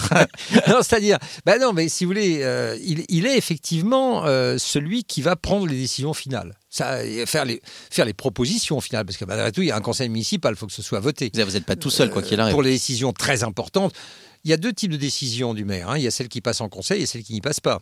Vous avez Ah, de- d'accord. vous avez tas de petites décisions courantes euh, qui passent pas, euh, y compris dans l'investissement. hein. Quand c'est des sommes euh, qui sont pas très importantes, on signe, on signe, on signe. Les maires adjoints signent, euh, investissent, achètent, etc. On va pas pour euh, trois silos demander l'avis du conseil municipal, si vous voulez. Mais pour les choses importantes, on va s'adresser au conseil municipal. Il faut que ça passe déjà au conseil municipal. Donc il faut pas que votre proposition soit totalement contraire à ce que pense l'ensemble du conseil municipal, donc à ce que pense votre majorité. Donc ça veut dire que la première chose à faire, c'est discuter au sein de votre majorité pour se mettre d'accord. Pour que les gens de votre majorité votent avec vous. Et là, vous êtes amené à faire des compromis parfois. C'est-à-dire que vous proposez des choses, mais il y a des choses qui passent, il y a des choses qui passent moins bien, il y a des choses qui passent difficilement. Il y en a, il faut se battre, il faut argumenter, puis il y en a qui passent pas. Et votre majorité a vous dit non, c'est une mauvaise idée.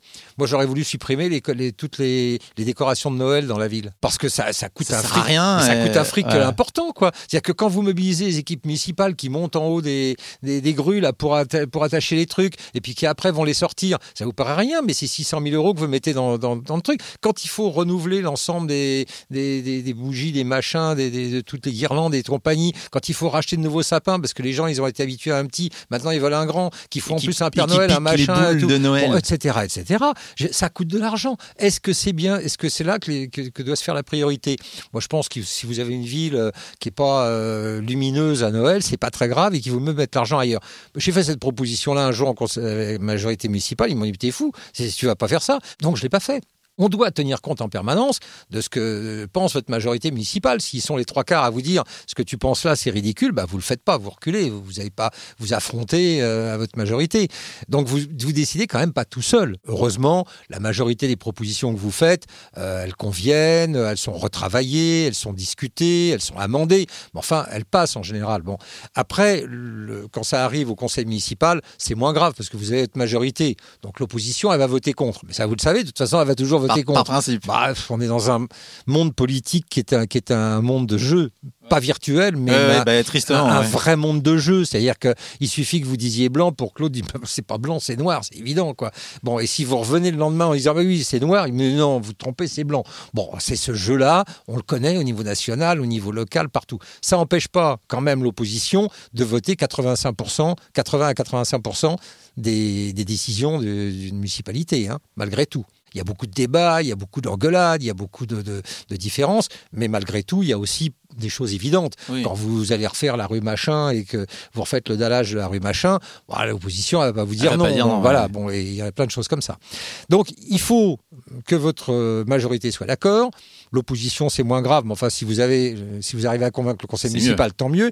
Et puis, il faut qu'après, effectivement, le secteur dans lequel vous allez faire certains investissements, certains choix, bah, vous soyez pas complètement à contre-courant. Si effectivement, dans le domaine sportif, on vous a tanné pendant trois ans pour avoir euh, un stade et puis que vous, vous avez décidé que vous feriez un golf, bon, bah, je veux dire, au bout d'un moment, on va vous dire, c'est de l'incompétence. Votre golf, on n'en a rien à faire. Bon, voilà. Donc, il faut, donc, ça suppose, là, j'ai pris un exemple un peu criant, mais il y a des subtilités. Des fois, il y a des gens qui ont des besoins dans certains domaines, etc. Il faut être à l'écoute. Ça, c'est le boulot de vos services. C'est le boulot du maire également quand il se déplace et qu'il écoute, mais c'est le boulot de vos services. Vos services, ils vont vous dire, attention, dans ce domaine-là, ils ont vraiment besoin d'avoir un troisième stade à, tel endroit dans tel quartier, ou bien ils ont besoin d'avoir un terrain de sport de proximité dans tel quartier, ou bien ils ont besoin d'avoir un centre social parce que l'autre quartier en a un et pas eux.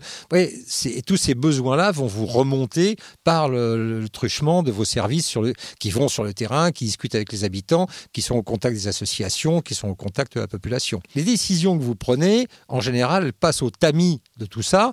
Et ce que vous proposez à la fin, bah, ça correspond effectivement à ce que, au résultat un petit peu de toutes ces discussions, contradictions. Comment un maire choisit son équipe? Est-ce qu'il prend des gens qui sont forcément d'accord avec lui pour être le seul maître à bord? Est-ce que c'est quand même bien d'avoir euh, des fortes têtes qui vous tiennent tête euh, et puis qui puissent vous dire euh, clairement, là, Philippe, vous faites pas, pas des choses bien? Des, fortes têtes, vous en avez toujours dans une équipe, tant mieux. Enfin, moi, j'aimais bien, hein, j'avais dans mon équipe.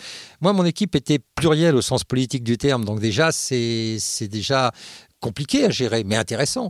Euh, bon, moi, j'étais situé au Parti socialiste, j'avais des gens du Parti communiste, j'avais des Verts, euh, j'avais des gens des citoyens euh, sans étiquette particulière.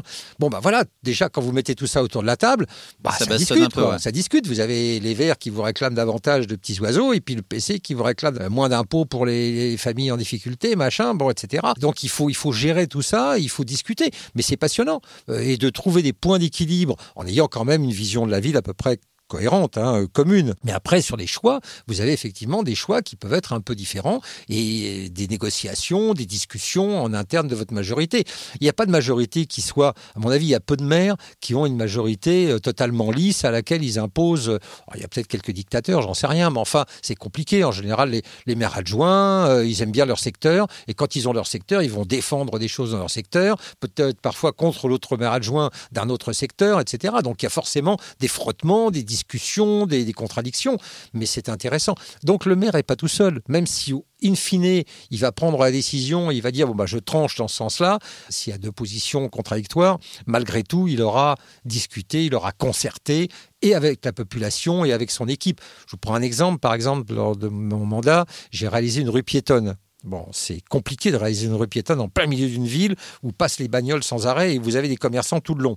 Vous avez des commerçants qui montent au créneau en disant Ah là là, catastrophe, vous allez nous faire une rue piétonne, mais c'est une catastrophe, nos commerces vont disparaître. Bah, vous essayez de les convaincre, c'est pas facile. Vous vous faites alpaguer par la poissonnière, la charcutière et la boulangère, ou le boulanger d'ailleurs. enfin, le boulanger. Colombe, femme, euh, ville féminine, hein. c'est bien, non, mais ça vient. Non, mais parce que le boulanger, le boulanger, il est, on le voit pas, il est en bas, c'est la boulangère qu'on voit. Et donc, euh, si vous voulez, il, il commence déjà par dire non, quoi. Et donc ça c'est compliqué, quoi. Votre opposition, elle va en profiter. Comme vous avez un grand projet pour la ville, elle va vous tomber dessus en expliquant que ça va être dramatique et que faut surtout pas faire ça.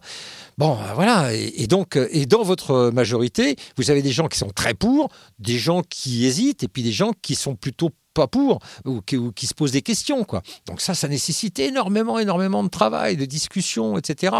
Bon, et quand vous arrivez à la fin, effectivement, et que la poissonnière, elle vous sourit et qu'elle vous dit, oh là, je me suis trompé, j'ai fait un chiffre à Noël qui était rien de comparable avec les années précédentes, bah, vous êtes content. Mais pendant trois ans, vous avez galéré, c'est-à-dire vous avez pris plein la tête et vous avez eu plein de contradictions partout parce que il y avait des manifs, des banderoles, la, boulangerie qui mettait, euh, ici on casse nos emplois, etc., etc. Ah, ah bah oui, rien ne se fait de façon mais c'est vrai dans tous les niveaux de, la vie sociale. Hein. Dès que vous avancez à des changements, le français est quand même euh, rétif aux changements. Alors je dis pas que tous les changements sont bons, hein, mais euh, il y, a une première approche qui est non. Euh, on reste comme on est, c'est très bien.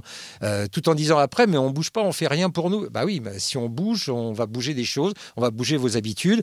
Et donc tout ça, ça se discute, ça se négocie, encore une fois, avec la population, avec son équipe, avec l'opposition municipale, avec les, instances qui sont euh, intéressées par la question. Voilà, il faut mettre beaucoup de gens autour de la table parfois pour arriver à finir à prendre une décision. Rien, je préfère mon jeu où je suis tout seul et personne me clash ah, et je fais bam bam mais il n'y a pas de boulanger qui vient de m'embêter.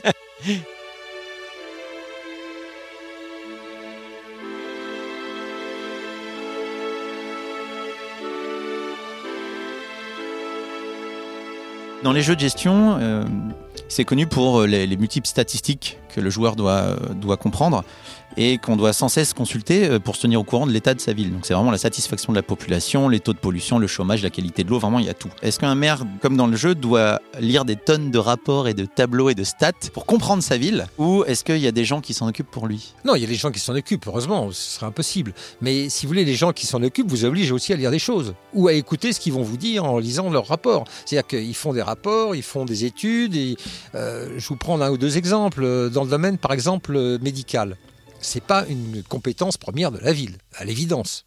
Mais vous vous y intéressez. Vous vous y intéressez parce que vous avez un hôpital, vous êtes membre du conseil de surveillance de l'hôpital, par, euh, par euh, comme ça. Parce le que maire, vous êtes maire, c'est comme le ça. Le maire est membre du conseil, il a une place au conseil de surveillance. une démarche en plus non, que non, vous avez non. fait. Il a une, il a une place au conseil de surveillance de l'hôpital, qui est un gros hôpital, etc. L'hôpital, il discute avec l'hôpital de Nanterre.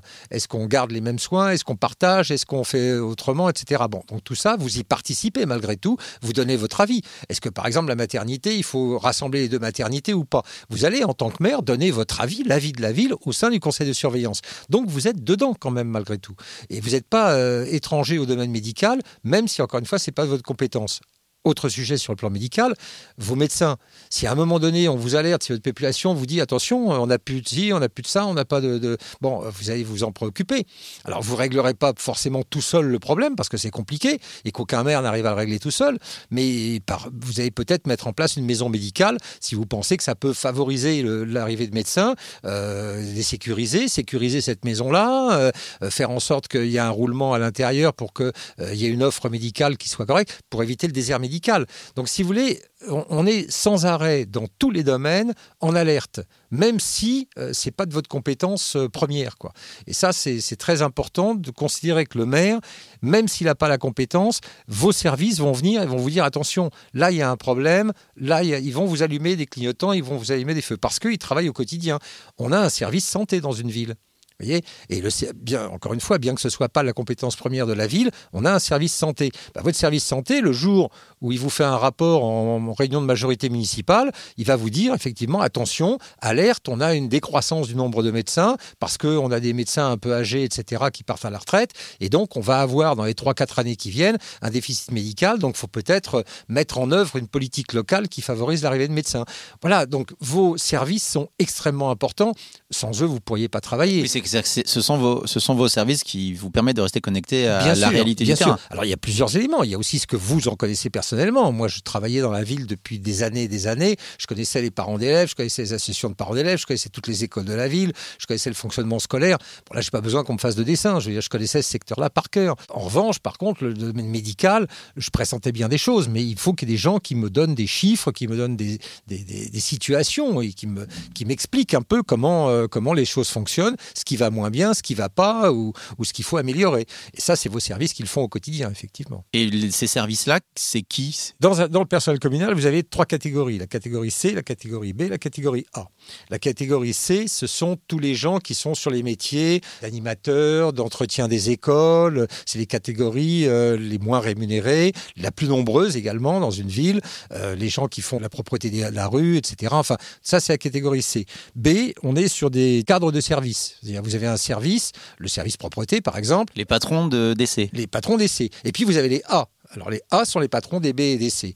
Le, A, il est directeur du service. Donc vous avez par exemple le service propreté, vous avez directeur du service propreté, vous avez en dessous deux ou trois B, et puis vous avez euh, un certain nombre de C qui eux travaillent sur le terrain, etc. Donc c'est ça, les services sont à peu près tous composés comme ça. Et donc c'est en général les A qui vous, ou les B qui vous font effectivement des remontées par, euh, mais qui tiennent compte aussi de ce que leur ont dit les bah, C généralement, le terrain. c'est que tout le monde remonte l'info. Euh, Quand l'animateur, les animateurs ont des problèmes dans leurs écoles et que ces problèmes sont un peu toujours les mêmes, etc., ils vont les remonter à leur chef de service. Leur chef de service va le dire au directeur de service qui va l'intégrer dans son rapport en disant bah là, pour les animateurs, il faut euh, pointer tel ou tel problème, etc. Quoi. Donc c'est comme ça que, que, vous êtes tenu informé, au courant de ce qui se passe. Et encore une fois, quand vous avez 2000 personnes qui travaillent dans la ville, vous pouvez pas passer à côté de grand chose. C'est-à-dire que vous connaissez effectivement, vous avez, vous avez une capacité en tous les cas à l'instant T à connaître ce que vous voulez dans un domaine que vous voulez. Vous tirez la sonnette, vous dites à votre directeur de service, bah voilà, tu descends avec ton équipe, tu viens me voir et puis tu me racontes un peu ce qui se passe là. Et en général, il vous donne les éléments d'information, si vous voulez. D'accord. Donc vous avez un, quadrillage d'informateurs ah bah partout dans la ville. Oui, bien sûr. Et c'est quoi les profils euh, sociaux et, puis professionnels? Alors, les, formations, les formations, ce sont des gens qui ont. Alors pour les Ce sont des, directeurs de service, ce sont des gens qui ont passé les concours, ce qu'on appelle le concours d'attaché. Vous avez plusieurs concours dans la fonction publique et vous avez le concours d'attaché qui est euh, le concours de la catégorie A. J'ai jamais entendu ce mot, le concours d'attaché. Oui, le concours d'attaché. Vous avez en dessous le concours de rédacteur. Les C n'ont pas besoin de concours. Les C rentrent dans la fonction publique euh, avec le brevet. Enfin bon, ça suffit quoi. En général, les B sont en, avec le concours de rédacteur. Donc il y a un concours voilà, euh, qui n'est pas trop difficile pour le concours de rédacteur, déjà beaucoup plus ardu pour le concours euh, euh, d'attaché. Et puis après, vous avez attaché principal, parce qu'au-dessus de toute cette organisation, vous avez ce qu'on appelle la direction générale. la direction générale, c'est votre directeur général de l'administration. Et avec lui, il a 5-6 directeurs généraux adjoints. Vous en avez un qui va s'occuper de tout ce qui est finance, euh, fonctionnement de, la, euh, de l'administration, etc. Vous en avez un qui va s'occuper, par exemple, de jeunesse, sport, euh, culture. Vous en avez un autre qui va s'occuper d'urbanisme, logement, etc. Voilà, vous en avez 4-5 qui chapotent les A. D'accord? Donc vous avez les C, les B, les A, et au-dessus vous avez les directeurs généraux adjoints qui sont aussi des attachés, mais souvent des attachés principaux, et le directeur général. Ah, ça fait du monde. Hein. Et le directeur général, lui, en général, a non seulement une formation, mais il a aussi une expérience. Il est rare qu'il commence sa vie euh, professionnelle euh, dans une ville de 86 000 habitants comme directeur général. Hein. Il a été directeur général adjoint dans des villes moyennes, il a été directeur général dans des petites villes. Il a été, voilà, donc euh, il y a aussi une, un parcours, si vous voulez, pour ces gens-là. Ce sont des cadres de haut niveau, hein, quand même. Mais, mais, ces gens-là ne sont pas nommés, on est d'accord. Ils sont en poste quand vous arrivez, tout ça. Ah, Ils sont en poste quand on arrive. Alors pour ce qui concerne ce qu'on appelle la direction générale, en général, elle saute. C'est-à-dire que elle saute avec le maire. Ouais, enfin, alors il peut en rester un ou deux, mais en général, ce sont des, des gens qui sont quand même euh, très impliqués dans le politique. Quoi. Ils, sont, ils sont en accord avec la politique du maire. C'était ma, ma Donc, question euh, d'après, c'était en gros, est-ce que s'il y a des, des incompatibilités de euh, croyances politiques, est-ce que ça marche? Je dirais de vision de la ville. Après politique, on peut avoir des, des divergences politiques, on peut être pas tout à fait du même parti, du même bord. Bon, moi, j'ai jamais souhaité que les gens soient encartés dans tel parti pour être pour être directeur général adjoint ou directeur. Mais euh, il faut qu'il y ait une vision commune, quoi. C'est-à-dire que ce que vous avez affiché en tant que maire, quand il vient se présenter, bon bah faut faut pas qu'il vous dise, moi je suis en désaccord avec ça, avec ça, avec ça. Bon, c'est trop, quoi. Donc il faut quand même une certaine une certaine unité. Très souvent, ça va aussi de pair avec le bord politique. Il faut quand même pas se cacher les choses. hein. Les, les gens qui sont dans la direction générale d'un maire de gauche sont rarement des gens qui ont leur carte au Parti républicain et l'inverse. hein. Donc euh, voilà. Du bon sens un petit peu. Mais ça, c'est vrai pour la direction générale. En revanche, sur tous les directeurs de service, a fortiori sur les catégories C, normalement, on n'y touche pas, même si on sait que les gens vont militer le soir pour le candidat, euh, on n'y touche pas. Je veux dire, c'est une- enfin, c'est un peu une règle d'or. Enfin, en tous les cas, moi, je l'ai Oui, appliqué. ce, ce serait un peu bizarre. ah, ce serait bizarre, mais malheureusement, ça se voit. hein. Ah ouais Ça se voit. Il y, a des, il y a ce qu'on appelle un peu des chasses aux sorcières, si vous voulez, ça s'est vu. Je citerai pas de nom, mais ça s'est vu. Quoi. Ah. Et c'est vrai que non non non. Et, mais c'est vrai que euh, je m'entendais très bien, y compris avec des gens, encore une fois, dont je savais que le soir ils pouvaient aller distribuer euh, des, des, des tracts, du moment qu'ils ne le faisaient pas dans le cadre de leur boulot. Si le soir ils étaient militants d'un parti politique autre, etc., même très différent du mien, euh, même parfois extrémistes et différents du mien, mais je respecte, je respecte leur fonction professionnelle. Je veux dire, j'y touche pas. Enfin, y là, il y, a, quelque chose de l'ordre de l'éthique. Il faudrait que tout le monde la respecte. Beaucoup la respectent, je pense, mais peut-être pas tout le monde. Est-ce que c'est pas, malgré tout ce qu'on vient de se dire, est-ce qu'il n'y a pas un risque de, de déconnexion un petit peu euh, d'avec le vrai monde Être en haut de, de, sa, de son grand fauteuil et puis de ne plus être trop. Non, on est sans, on est sans arrêt rappelé à l'ordre parce qu'on n'est pas tout le temps dans son grand fauteuil, loin de là. Euh, Oui. Mon fauteuil, euh, moi, j'ai pas dû l'occuper très souvent. Si, le soir, parfois, entre 8h et 10h pour signer des parapheurs, euh, le matin pour ma réunion de, voilà, euh, de cabinet. Mais très franchement, c'est pas, c'est pas là qu'on passe le plus clair de notre temps. Le plus clair de notre temps, on le passe avec euh, les acteurs de la ville. On est sans arrêt, sans arrêt au contact, je veux dire. Sans arrêt au contact, y compris dans les grosses villes. Et je suis sûr que même à Lyon, Marseille ou, ou Bordeaux, euh, vous devez avoir une proximité euh, du maire euh, importante, quoi. C'est pas. C'est-à-dire que la Même dans les déconnexion, la déconnexion est peut-être réservée aux, aux postes un peu plus, encore plus élevés, genre dans les, les députés, les présidents, les ministres, tout ça. Mais les députés, vous savez, il y avait beaucoup de députés qui étaient maires. Oui. Avant la, loi sur le cumul. Donc, euh, moi, je trouve que c'est pas mal que le député soit pas forcément euh, dans la rue, connecté à son quartier, etc. Qui connaissent la vraie vie, c'est bien, c'est mieux, mais euh, il n'y a pas d'obligation pour un député euh, à être euh, au quotidien dans la rue avec les gens. Il a besoin de travailler, lui, sur les lois, sur les grandes lois. Je n'ai pas le sentiment que ce soit nécessaire qu'il ait deux pieds sur les terrains en permanence. Quoi. Le maire, oui, le maire, c'est indispensable. Indispensable. Il faut, quand vous vous promenez dans un quartier, si quelqu'un vous interpelle sur le chantier qui est là-bas, il faut que vous lui répondiez. Alors, pas dans le détail du détail. Par contre, il faut que vous soyez au courant et que vous tombiez pas des. Enfin, vous êtes forcément au courant de ce qui se passe à n'importe quel endroit de votre ville, à n'importe quel moment.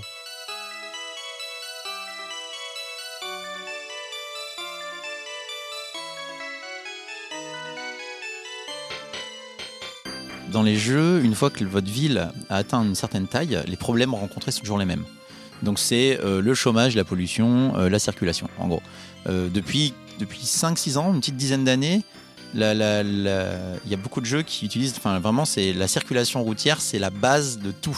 Si votre ville est, est fluide en termes de circulation routière, vous avez gagné. Et en gros, il y a énormément ça.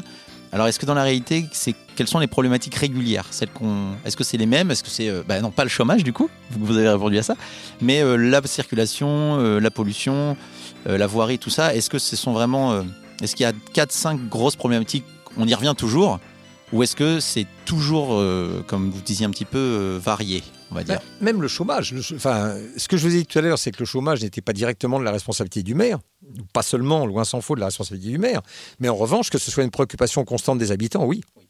Ça reste une préoccupation constante. Et on est interpellé en tant que maire sur la question du chômage. Même si, euh, encore une fois, vous n'avez pas forcément la clé. Euh, sur la question de, de la pollution, c'est pareil. Vous n'avez pas forcément non plus totalement la clé. Parce que vous n'allez pas pouvoir régler le problème du nombre de voitures. Les gens sont, enfin les gens, les citoyens sont paradoxaux souvent. Euh, Ils ont des injonctions paradoxales. Ils veulent en même temps habiter près de leur lieu de travail, c'est légitime. Donc dans des grosses villes, c'est légitime. Ils veulent en même temps avoir deux ou trois voitures parce qu'il y a leurs enfants, leurs femmes, etc. Il faut qu'il y ait des voitures. Tout le monde vous explique pourquoi il faut avoir deux ou trois voitures. Mais en même temps, ils hurlent quand effectivement ils ne trouvent pas de place devant leur, devant leur, devant leur maison euh, et que leur garage est déjà occupé. Alors, euh, voilà, donc c'est très paradoxal. Les souhaits de bien vivre sont légitimes, mais quand ils sont regardés au niveau d'un habitant, euh, ils n'ont rien à voir avec euh, la réponse qu'on peut donner au niveau d'une collectivité. Encore un exemple, les gens veulent que leur rue soit nettoyée. Donc, euh, on fait en sorte que les rues soient nettoyées. On a des conventions avec des grosses entreprises de nettoyage qui passent régulièrement, etc. Il y en a qui nettoient les rues, y compris avec des jets d'eau. Bien, il faut en plus que les jets d'eau euh, soient ravitaillés. Donc, il faut aller pomper l'eau. Ah oui, mais si la pompe à eau se trouve en face de votre pavillon, vous recevez un coup de fil en tant que maire. Comment c'est scandaleux à 7 h du matin le samedi, vous faites passer? Bah oui, monsieur, mais si on fait passer beaucoup plus tard, vous allez m'engueuler parce que la, rue sera pas propre. La rue sera pas propre. Et puis d'autre part, si elle fait ça à 10h30 du matin un samedi, ça va créer des embouteillages parce que ça avance doucement et que derrière, vous allez klaxonner. On, est sans arrêt sur des injonctions qui sont des injonctions contradictoires, donc qui sont compréhensibles, chacune prise isolément, mais qui amènent effectivement à des réflexions un peu désagréables euh, parce qu'elles euh, ne correspondent pas à ce que les gens souhaiteraient en termes de, vie quotidienne. Et ces demandes, est-ce que c'est toujours les mêmes ou est-ce que c'est ultra varié? Est-ce qu'on est, qu'on est vraiment sur... Euh, vous savez, il y, a un peu l'idée reçue que tant qu'une ville est propre et qu'il y a des fleurs, c'est bon, les gens sont contents. Euh, est-ce qu'il y a quand même, enfin, c'est plus varié que ça? Alors, en dehors du, des problématiques des, des, des, gens qui veulent se jeter euh, de la grue, hein, euh, parce que quand même, j'espère qu'il y a des trucs. retenu ça. Hein, bah oui, parce que c'est étonnant. Dire, ouais. que ah, ça, pas, ça m'est arrivé qu'une fois. Hein, ah bah, on s'en souvient. Hein. C'est bien, bien, bien, que ça arrive qu'une fois. Est-ce que vous avez des surprises dans les problématiques que vous rencontrez? Est-ce qu'il y a des, trucs où vous dites mais jamais de la vie j'aurais pensé qu'on me demande ça Ah non, non, en général c'est attendu. Non, non, avez... non, les interpellations dans la rue, elles sont claires. Elles sont effectivement sur l'emploi, c'est sur le logement. Alors ça, c'est énorme, énorme. Euh, une ville comme Colombe a 3500 demandeurs de logement. C'est énorme. Avec des gens qui sont en primo-demande, mais des gens qui attendent depuis 4 ans, 5 ans, 6 ans, et auxquels on ne peut pas répondre parce qu'il n'y a pas de turnover euh, très important dans les HLM, ils s'en libèrent un de temps en temps, donc c'est très compliqué.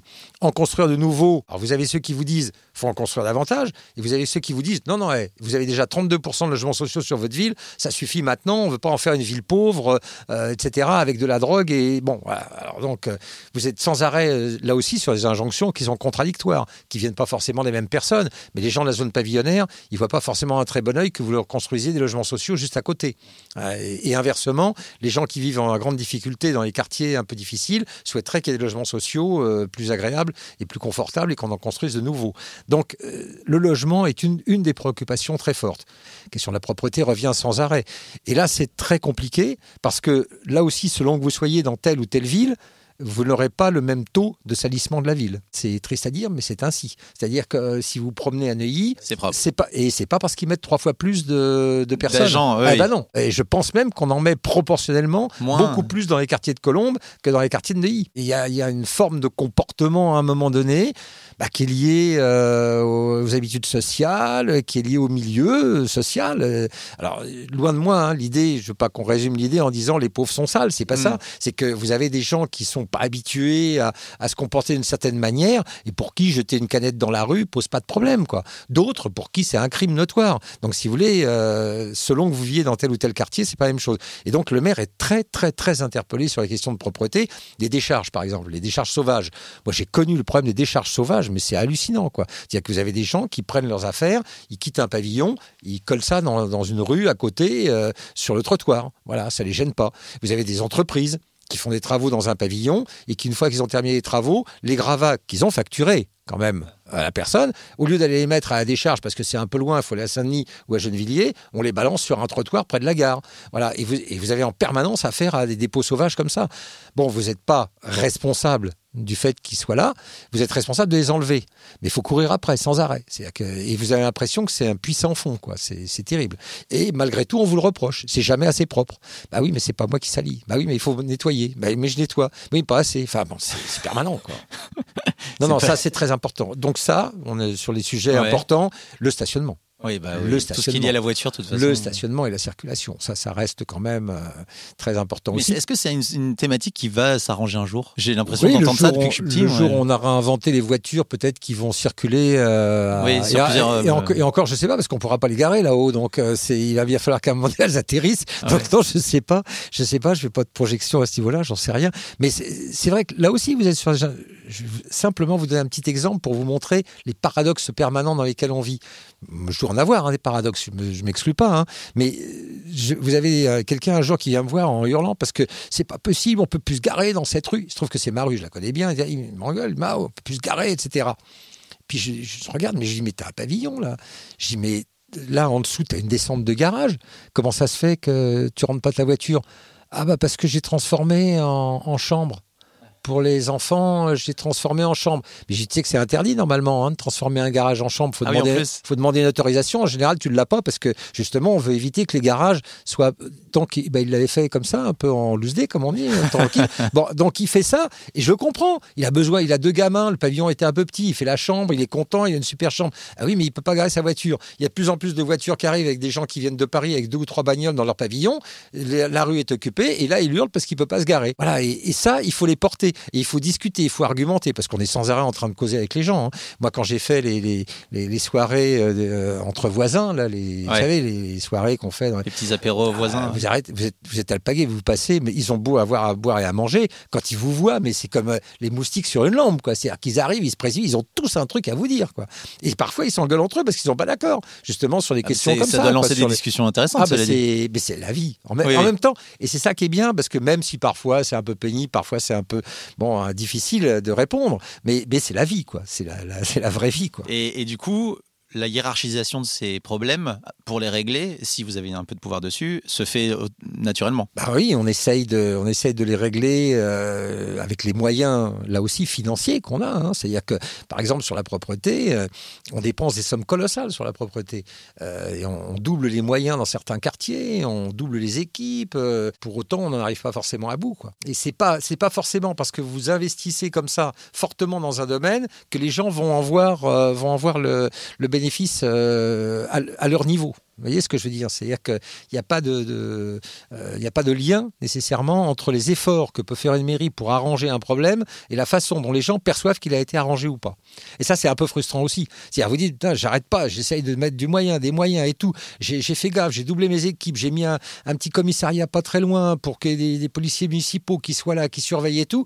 Et malgré tout, ça s'arrange pas. quoi. C'est terrible, c'est toujours aussi sale, toujours aussi difficile à régler. Oui, c'est-à-dire qu'il y a le problème et il y a la perception de Voilà, et problème. la perception du problème. Et ça, vous vous en tenez compte? Vous, vous- comment Est-ce que vous en parlez aux gens? Est-ce que Eh oui, a- on en parle sans arrêt, bien sûr, on en parle sans arrêt. Mais vous savez, après, tant que le problème n'est pas réglé, l'individu, euh, il s'en fout de votre discours. Il Ouais. vous écoute gentiment, parfois, des fois moins gentiment, mais il vous écoute gentiment. Puis une fois que vous êtes parti, il est aussi convaincu que quand vous êtes arrivé, que de toute façon, vous foutez rien, que vous êtes dans votre bureau, que vous êtes coupé du monde, que vous vous intéressez pas à lui et que lui, c'est la victime de tout. Donc euh, voilà, et vous y pouvez pas grand-chose. quoi. Oui, c'est dur euh, pour quelqu'un qui est convaincu qu'il y a un problème. Ah bien et s'il y en a- un aussi, mais, hein, il peut, mais il peut y en avoir. d'entendre hein. dire euh, non, mais c'est que toi qui vois les choses mal. Non, non, non, non, mais c'est même pas c'est même pas ça. C'est oui, le problème existe. Oui, on essaye de faire le maximum pour le régler. Et non, on n'y arrive pas complètement. Voilà. Donc euh, et, lui, il pense que vous avez une baguette magique dans tout. hein. On le, le maire, c'est l'homme à la baguette magique. quoi. C'est lui qui.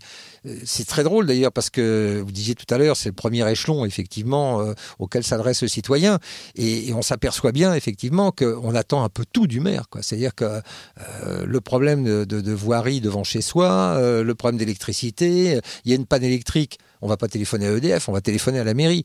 Le- lors de la, la tempête de 99, la mairie a été assaillie de, de- de coups de téléphone, etc. Alors c'est vrai que les services municipaux ont pu bouger un peu. Oui. Mais enfin, euh, voilà, on téléphone pas sur l'assurance ni à un réparateur de toiture, on téléphone d'abord à la mairie. Quoi. La mairie est quand même le centre un peu de, de, euh, le bureau des pleurs, un peu quand même. Eh, aussi, mais hein. est-ce que, est-ce que c'était- cet aspect-là, est-ce qu'il est euh, lié à un type de personne Est-ce que, par exemple, euh, les personnes âgées qui, sont, qui ont une habitude d'a- d'aller à la mairie dans ces situations-là euh, vous appellent Est-ce que les, les jeunes, des gens de 25 ans, ont ce réflexe ou est-ce que c'est lié, lié au, au type de personne? Alors, j'ai pas fait d'analyse sur cette question-là. J'aurais du mal à vous répondre, mais c'est vrai qu'instinctivement, j'aurais tendance à dire oui, peut-être. plus les gens sont, sont Âgés. âgés, plus Mm. euh, ils ont une tendance à se, référer, à se référer au maire pour régler le problème.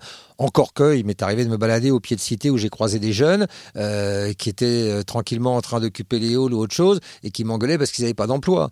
Bon, et quand je leur disais, euh, bon, bah, je vais essayer de m'en occuper, que je m'en occupais, que je leur trouvais dans une boîte que je connaissais à Épinay un boulot, je les revoyais trois semaines après. Ouais, bah vas-y, c'est à Épinay. Mais là, je dis, mais attends, Épinay, c'est à 5 km, Coco, tu peux quand même te lever le matin et y aller, quoi. Et, et donc là, on s'engueule un peu, Oui, quoi. bah, on, voilà, on discute. on- Mais, mais la tendance, effectivement, de, de s'adresser au maire en pensant qu'il va claquer dans les doigts et qu'il va régler votre problème de logement, de stationnement, de euh, médical et autres, oui, bien sûr.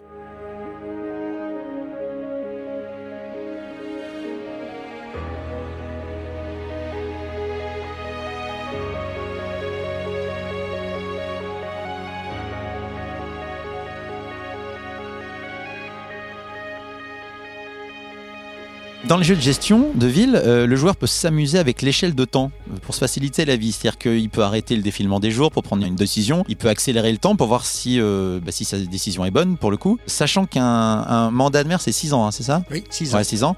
Euh, comment est-ce qu'on exploite ce temps-là Ce qu'il faut savoir, c'est que la plupart des projets que vous avez réalisés pendant les six ans, vous n'en verrez pas les fruits. Particulièrement quand vous attaquez à des gros sujets. Moi, j'avais sur la ville de Colombes, et c'est le lot de beaucoup de villes dans la région parisienne, ce qu'on appelle les projets en rue. Les projets en rue, c'est l'Agence nationale de rénovation urbaine, mise en place par Borloo, pour rénover les quartiers, dix quartiers en difficulté, dix quartiers en développement social, etc. Dans ces quartiers-là, c'est des démolitions, c'est des reconstructions, c'est des bars entières qui sont abattus, c'est des cheminements qui sont modifiés, c'est des équipements publics qu'on met en place ou qu'on rénove. Bref, tout un quartier est pris en charge et c'est par centaines de millions que les investissements se produisent. Et donc, vous imaginez bien qu'entre le moment où vous commencez à discuter du sujet, que votre projet ensuite est accepté, il faut qu'il soit accepté parce qu'il y a des financements derrière, financements croisés. Il faut que le Conseil général soit d'accord, que la région soit d'accord, que l'État soit d'accord, que l'ANRU soit d'accord, que la ville soit d'accord. Il faut tout le monde autour de la table, discuter, etc. Vous avez votre projet. Après, on vous dit, bah, sur le principe, OK, mais faites-nous un projet maintenant sérieux, définitif. Donc là, il faut travailler le projet dans le détail, avec des urbanistes, avec euh, vos services techniques, évidemment, avec vos services logement, avec vos services urbanistes, etc. Il faut redéfinir le quartier tel que vous le concevez, tel que vous voulez le changer, etc. Si vous voulez abattre deux barres d'immeubles, si vous voulez reconstruire des immeubles privés, parce que pour faire un équilibre avec les immeubles sociaux, si vous voulez mettre en place un centre social et culturel, mettre en place une médiathèque dans ce quartier parce qu'il n'y en a pas, redéfinir les voiries pour essayer de, faire en sorte que le quartier soit pas enclavé, c'est un boulot monstrueux. Ça vous prend encore deux ans. Deux ans pour définir le, pro- le projet avec les partenaires, deux ans pour définir le projet sur le papier, et ensuite on commence à le réaliser. Et comme il y a 50 travaux. Ah, vous euh, arrivez à peu près au bout du mandat, et au bout du mandat, vous n'avez pas vu, si vous avez vu une barre démolie ou un bout de centre social construit, mais l'essentiel du quartier, vous allez le voir cinq ans après, quand vous vous promènerez dans les rues et que vous ne serez plus maire, ce qui est le cas actuellement. Et que la barre d'immeuble s'appellera le- la barre SAR. Ça. non, mais c'est ça. Et donc, si vous voulez, le temps, il faut, euh, il faut considérer qu'effectivement. Alors, vous voyez des choses, hein, malgré tout. hein. quand je vous parlais de la rue piétonne tout à l'heure, bon, la rue piétonne, je l'ai décidé pendant le mandat. On l'a mise en place, on l'a réalisée, je l'ai vue, euh, finie avant la fin du mandat. Il y a des choses qui se réalisent. Il y a beaucoup, beaucoup de choses. Euh, Là, par exemple, Thales, je vous parlais du départ, par exemple, une grosse entreprise, 4000, euh, 4000 salariés à Thales. Hein, 4000 salariés qui s'en vont de la ville avec des tas de locaux, des terrains, etc. Bon, le temps de racheter les terrains, de mettre d'accord les fonds de pension qui étaient propriétaires, d'accaparer tous les terrains, etc., de ensuite travailler avec les promoteurs pour qu'ils construisent, de définir ce qu'on va y faire, du logement, etc., etc. C'est un projet qui dure sur 10 ans quasiment. Vous n'en voyez pas le bout tout de suite, quoi. Ouais, mais vous, enfin, j'imagine que vous avez quand même des milliards de petites choses que vous voyez au Ah oui, oui, quotidien bien qui sûr. se règlent. Ah bah bien sûr, bien sûr. Et, Voilà. puis même, et puis même une crèche là qui, qui naît, euh, une école qui est rénovée, une école qui est construite. Moi, j'ai eu une école entièrement construite, deux écoles entièrement construites pendant mon mandat, trois écoles là, lourdement rénovées. Voilà, bon, ça vous le voyez, bien sûr. Il y a des tas de choses que vous voyez. Mais ce que je veux dire, c'est que votre vision ne peut pas être à l'échelle du mandat. Vous n'allez pas vous dire, bah, pendant mon mandat, je vais faire ça, point, et ce sera terminé. Non, c'est pas comme ça que ça se passe. Et puis heureusement, l'autre, il va continuer, parce que même s'il n'était pas d'accord avec vous sur le fait de faire un centre lancé, social à tel lancé. endroit, c'est lancé, il va l'achever. Même si dans le projet en rue, il l'aurait conduit un peu autrement, bon, globalement, il va, il va le faire à peu près de la même manière, il va, il va apporter sa patte sur un détail. Quoi. Il y a une continuité de la vie au niveau de l'État d'ailleurs, hein. il y a quand même une continuité euh, des services, une continuité du travail, une continuité des projets, bien sûr. Est-ce qu'on a le temps de prendre le temps lorsqu'on gère une ville? Non, pas assez. Pas passé, mais ça c'est le lot de tous les politiques, je crois. Je crois que les ministres s'en plaignent, les premiers ministres s'en plaignent. On, est, on, est, on a beaucoup de mal à être en même temps dans la réflexion et dans l'action. Et donc la part de l'action prend tellement, tellement de place que la part de la réflexion, du temps, de prendre du recul, prendre du recul, c'est pas pas suffisamment important, c'est sûr. Mais en même temps, est-ce que c'est possible? De, de, prendre du temps En fait, c'est ça la vraie question. Est-ce que ce serait utile C'est aussi, il faudrait se poser la ah question. Est-ce que même ce serait utile? Je ne sais pas. Parce qu'on est tellement dans l'action aussi que la réflexion va avec l'action. C'est vrai qu'on n'a pas, on n'a pas forcément le recul euh, nécessaire pour pouvoir euh, envisager euh, sereinement l'avenir de la ville. Peut-être de temps en temps, ce serait bien de calmer un peu les choses. Mais enfin, c'est ainsi. On peut pas. Je crois que tous les maires s'en plaignent, mais tous les maires le vivent comme ça. Et, tous les, je dirais que tous les, tous les politiques le vivent comme ça. C'est-à-dire, ils ont la tête dans le guidon, et tant qu'ils ont la tête dans le guidon, ils la très peu, quoi.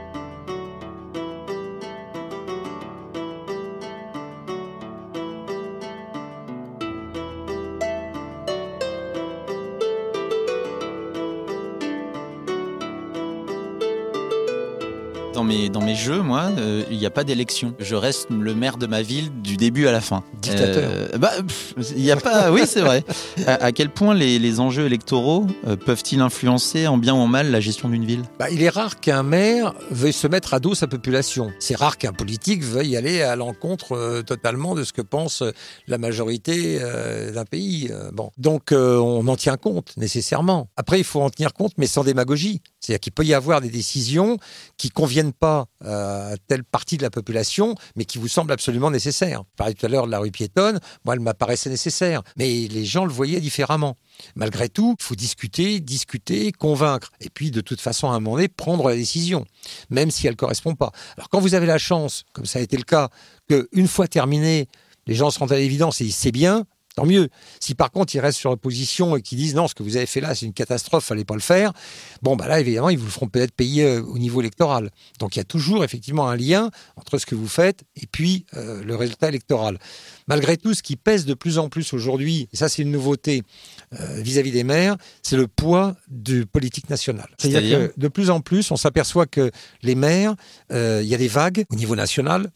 On a connu la vague Chirac, on a connu la vague Sarkozy, on a connu la vague Hollande, et vous regardez les maires des grandes villes, ils, vont, tous, ils vont, alors tous non, tous ils suivent, c'est pas suivre, mais... mais mais, ils, sont emportés ou sur la vague ou dans la vague. Mais à chaque fois, euh, il y, a, un rapport entre euh, qui n'existait qui existait beaucoup moins auparavant, mais il y a un rapport entre l'élection des maires. Euh, avant, peut-être les gens étaient davantage centrés sur la ville. Ils étaient contents de leur maire, même s'il n'était pas la même couleur que le niveau politique auquel ils avaient voté, ils s'en moquaient. Maintenant, on s'aperçoit qu'il y a une corrélation beaucoup plus forte entre les maires, leur étiquette politique et l'étiquette du niveau national. Par exemple, moi, je suis arrivé sur la vague anti-Sarko. Je dois le reconnaître. Ce n'est pas, pas uniquement ma personne qui a séduit. J'espère qu'elle a séduit un peu. Petit peu quand même j'espère, mais, mais, si vous voulez, on ne sait pas, on ne fera jamais la part. Mais manifestement, il y avait un vent anti-Sarko à l'époque dont j'ai bénéficié et mm. dont a bénéficié au mauvais sens du terme mon opposante à l'époque. En revanche, la vague anti-Hollande à la fin de Hollande, bah, je l'ai pris en pleine tête, mais pas tout seul. Je l'ai pris avec 500 maires de villes de plus de 50 000 habitants qui ont sauté. Pourquoi? Parce que les quartiers populaires étaient déçus, à juste titre, à pas juste titre, ça, peu importe. Ils avaient des attentes auxquelles euh, on n'a pas répondu, semble-t-il, ou auxquelles ils pensent qu'on n'a pas répondu. Et donc, ils le font payer au niveau gouvernemental, mais ils le font payer aussi au niveau local. Et moi, c'est les quartiers populaires de ma ville qui n'ont pas voté. Je fais un peu de, politique politicienne, là, de cuisine un petit peu. Mais les quartiers qui votaient le plus à droite sur la ville m'ont reconduit de la même manière. Ont voté de la même manière qu'en 2008 en 2014.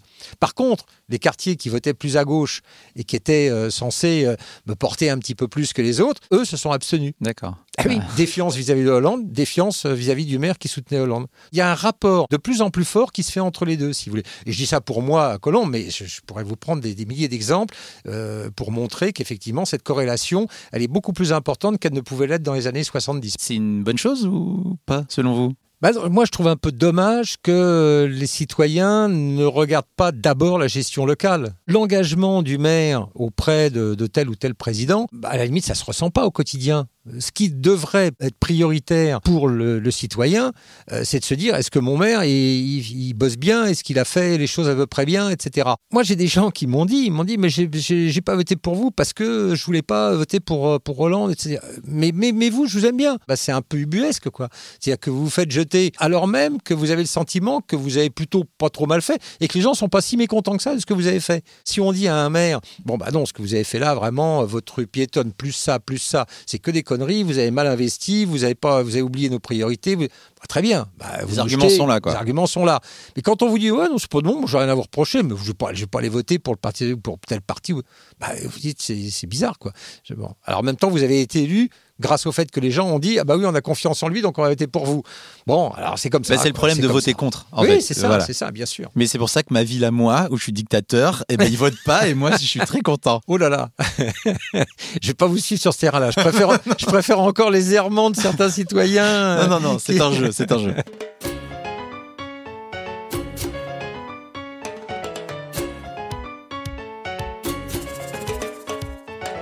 On va passer aux petites questions diverses. Un maire arrive toujours dans une ville existante. Si à l'image de la création d'une ville d'un jeu vidéo, vous pouviez construire une, ville de zéro, comment est-ce que vous la penseriez? Si vraiment je vous donne un budget illimité, une grande plaine vide, les immeubles se construisent en 45 secondes, comment vous la faites, votre ville? Moi je dirais Premier point, un équilibre sociologique. Ça me paraît un des points centraux. Je pense qu'une ville qui a euh, trop euh, de personnes très défavorisées, euh, c'est pas bon. À l'inverse, une ville qui euh, n'aurait euh, aucune couche défavorisée, mais que des gens euh, de la haute bourgeoisie, je trouve que c'est pas bien non plus. C'est pas la mixité sociale me paraît être un critère extrêmement important pour la ville elle-même, bien sûr, pour que les gens se côtoient, se rencontrent, etc.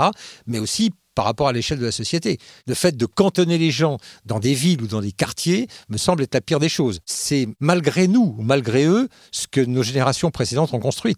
C'est-à-dire que quand on regarde, par exemple, les villes dans lesquelles se sont concentrés l'habitat social, c'est pas forcément de la faute des maires à ce moment-là. Parce que les maires, à ce moment-là, ils avaient des terrains. Je prends Colombe. Colombe, il y avait tous les terrains du bord de Seine. Dans les années 60, c'était encore des fermes avec des vaches, le long de la Seine. Les années 60, hein, je ne parle pas d'il y a trois siècles. 1960, hein, évidemment. Oui, je l'ai vous, êtes, vous êtes un peu plus vieux que moi, mais pas, à ce moment-là quand même. J'étais né.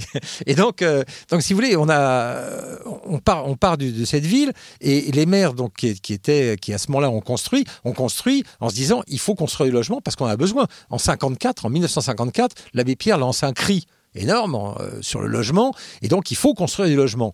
Ben, y a des maires qui se relèvent les, manches et puis qui disent on y va, on construit, on construit, on construit. On construit là où il y a de la place. Ben, on construit euh, dans, les, dans les zones périphériques des, banlieues. Et donc c'est là que s'entassent effectivement les logements sociaux, qui au début vivent très bien. Et puis après les logements sociaux, ben, ils n'ont plus la même population. Euh, logement social, moi quand je l'ai connu, quand j'étais gamin, il y avait des, policiers, il y avait des instituteurs, il y avait des infirmiers, il y avait des médecins, il y avait des, des ouvriers, il y avait tout le monde. Maintenant, regardez, c'est les gens qui sont obligés d'y vivre, pour la plupart d'entre eux. Vous n'avez plus cette diversité. Et donc, ça s'est paupérisé avec tout ce qu'on peut connaître après en termes de délinquance, en termes de drogue, en termes de difficultés de chômage, etc. Donc, moi, je ne jette pas la pierre à ceux qui ont construit comme ça. Oui, ça n'a pas été construit dans le but de, bien évidemment, produire ça. Bien évidemment. Mais en même temps, si on me dit, je reprends votre formule, si on me dit, vous avez une ville à construire là, demain sur un espace vierge, bah, je dis, je fais, je fais gaffe maintenant, parce que je sais ce qui s'est passé avant. Donc, je vais essayer de ne pas mettre les tours d'un côté, les pavillons de l'autre, et puis bien séparer les deux. Et non, je vais essayer de mixer un peu tout ça, de mixer l'habitat, de faire en sorte que dans un même immeuble, il puisse y avoir des logements sociaux, des logements privés, etc.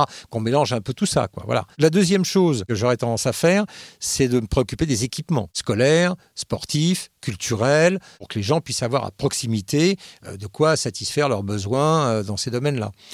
La troisième chose, bah, je crois que c'est nouveau, mais c'est une préoccupation, je disais tout à l'heure, qu'on doit avoir, c'est de faire en sorte que la ville soit la plus écologique possible. C'est-à-dire qu'on pense tout à travers le prisme écologique. C'est compliqué, mais ça doit pouvoir se faire. Donc euh, voilà un peu, moi, les trois domaines à partir desquels je construirai la ville.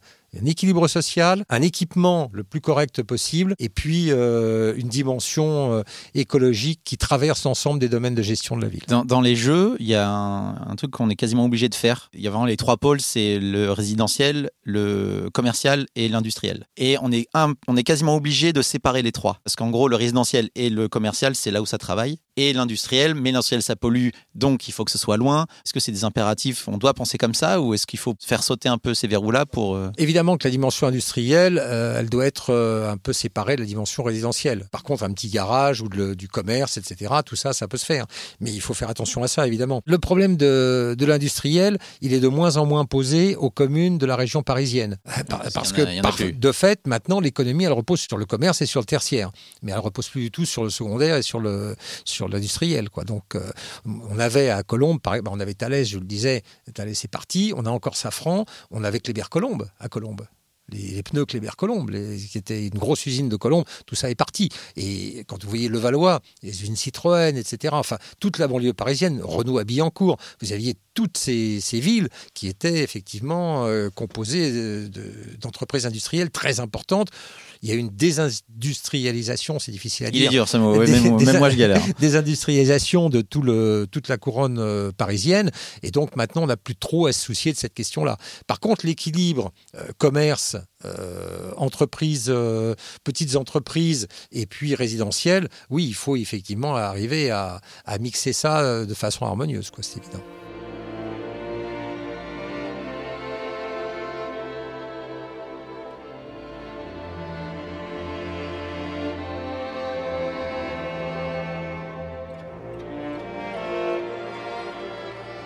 Après plusieurs années de, de- ou voire même plusieurs euh, mandats, est-ce qu'il n'y a pas un moment forcément, même avec euh, toutes les connexions qu'on a dans, dans la ville et avec les vrais gens, est-ce qu'il n'y a pas un moment forcément où on se dit c'est ma ville à moi?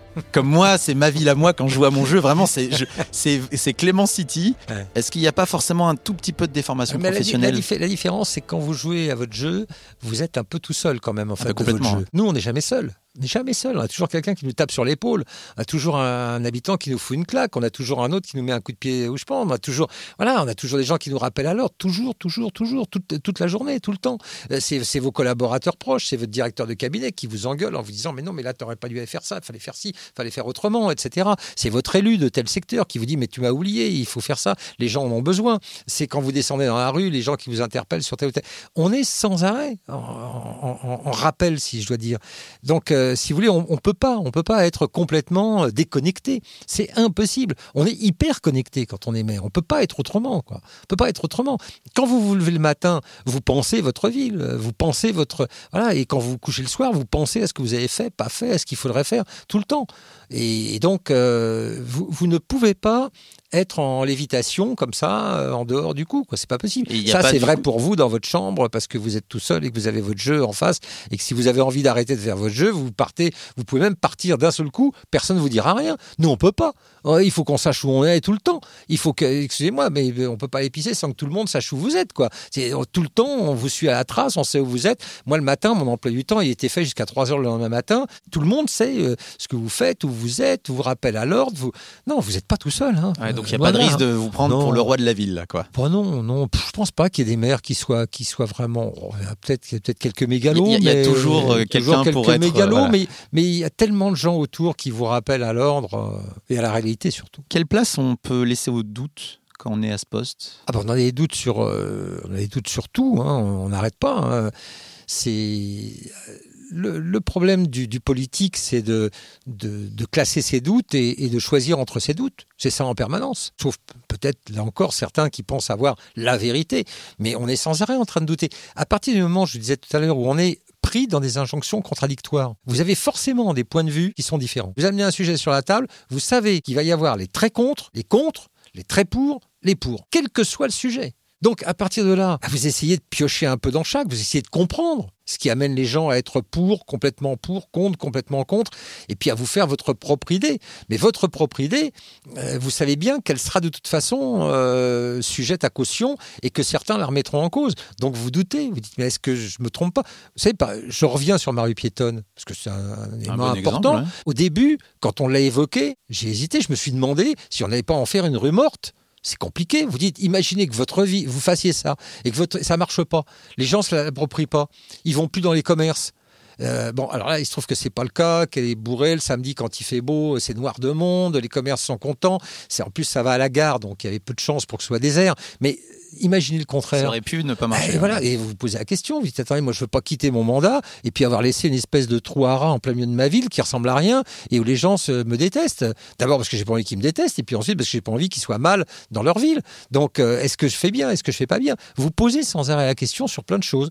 Vous avez quelques certitudes de temps en temps, mais c'est compliqué hein, de prendre des décisions. Mais là encore, je vous renverrai à des questions plus personnelles et plus familiales. Je pense que toute personne, quand elle doit prendre des décisions, pèse effectivement le pour et le contre, comme on dit très bien, et pas sûr à 100% que la décision qu'il va prendre soit la bonne. Donc le doute, il existe toujours. Enfin, chez les gens, chez les gens, chez les gens normaux équilibrés. hein, je parle pas des, tyrans, des fous furieux, des, gens comme moi quand je joue à mon jeu. Ah bah oui, mais ça, vous avez le droit d'être fou furieux. Vous êtes tout ça, vous avez compte à rendre à personne. Nous, on rend des comptes en permanence, quoi.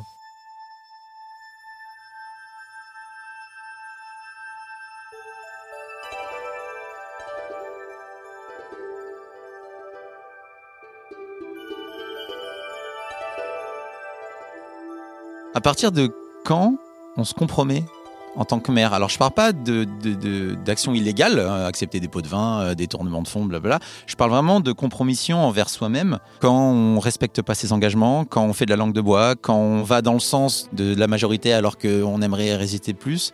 Est-ce qu'il y a, y a ça dans ce poste-là? Ah oui, oui, moi je l'ai connu, oui, oui. Par exemple, euh, j'étais pas vraiment un fanatique de la vidéosurveillance. Et la pression de la population, la demande de sécurité, la vision que les gens ont de cette question-là, euh, font qu'à un moment donné, j'ai été amené à renforcer un peu, non seulement à maintenir, je l'ai maintenu, mais à renforcer le dispositif de vidéosurveillance. C'était pas dans ma tasse de thé première. J'aurais souhaité qu'on euh, puisse contribuer à, la sécurité autrement, avec une police de proximité plus, voilà, qui soit pas forcément recours à la vidéosurveillance, avec euh, des policiers municipaux non armés. J'ai désarmé ma police municipale quand je suis arrivé. Elle était armée d'armes à feu. Moi, je l'ai désarmée. Par contre, j'ai pas enlevé la police municipale parce que je pensais qu'effectivement, elle pouvait remplir un rôle. Mais sur la question de la vidéosurveillance, bah, il y avait des gens dans mon équipe qui étaient vraiment pour la supprimer complètement, d'autres qui étaient pour la renforcer plus fortement. on a réussi à trouver un consensus en maintenant les choses et tout. Donc donc voilà, là j'ai, oui, là j'ai un peu renoncé à ce que j'aurais aimé faire si j'avais eu totalement les mains libres. Mais c'est pas mal non plus parce qu'on n'a pas les mains libres justement. On n'est pas comme vous devant votre jeu tout seul à décider. Il faut apprendre à être souple. Il faut apprendre à être souple. Et donc j'ai essayé de trouver un, milieu qui était pour, euh, pour les circonstances et pour moi, un juste milieu. Alors voilà, c'est un des exemples où effectivement j'ai l'impression de ne pas avoir euh, fait exactement ce que je voulais faire et d'avoir cédé ne regrette pas de l'avoir fait, à une forme de pression populaire, où effectivement, si je ne le sais pas, j'avais non seulement l'opposition qui me tombait dessus, ah, il démantèle, alors n'importe quel truc qui serait passé à Colombe, ah, vous avez vu, il a, c'est parce qu'il a enlevé la vidéosurveillance, c'est de sa faute, etc. Déjà, j'ai eu à essuyer euh, des fusillades dans la ville qui n'ont pas été tristes à un moment donné. Le fait même que j'ai désarmé les policiers a été mis en rapport avec ça. Donc c'est compliqué, il faut pas aller trop loin non plus. Si vous prêtez le flanc, effectivement, à des critiques euh, sur des sujets comme ça. Alors vous faites pas exactement, pour répondre à votre question, on ne fait pas exactement ce qu'on veut. Est-ce que pour autant on fait de la langue de bois ou qu'on renonce, qu'on fait des compromissions? Non, on fait des compromis. Moi, j'ai eu l'impression de faire un compromis sans trop me compromettre, mais en n'étant pas sur les positions que j'avais au départ. Oui, c'est-à-dire que vous, vous, regardez pas votre mandat euh, avec euh, genre le cœur lourd. Ah là là, j'ai fait, euh, je me suis perdu ah dans tout ça. Ah non, ah non. Non, non, donc, non, non, non, sur aucun sujet, j'ai de regrets vraiment. Non, non, pas du tout. Mais, mais j'ai été amené à tenir compte, ça c'est évident.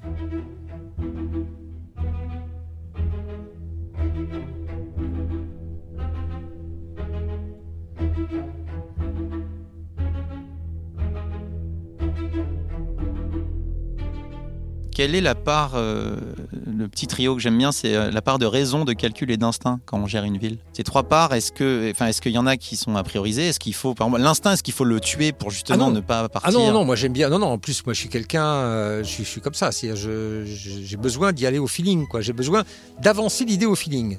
Et après, j'ai besoin que la raison intervienne. Et la raison, c'est ce que je dis tout à l'heure. C'est mon, instinct. pour reprendre l'exemple, parce que c'est bien de, prendre des, des, choses concrètes, quoi. Mais sur la question de la la sécurité, par exemple, mon instinct, c'est de faire confiance aux gens et puis de pas de, pas trop fliquer, de pas trop en rajouter, de pas trop faire croire aux gens qui sont en insécurité permanente, de pas trop rajouter de caméras partout.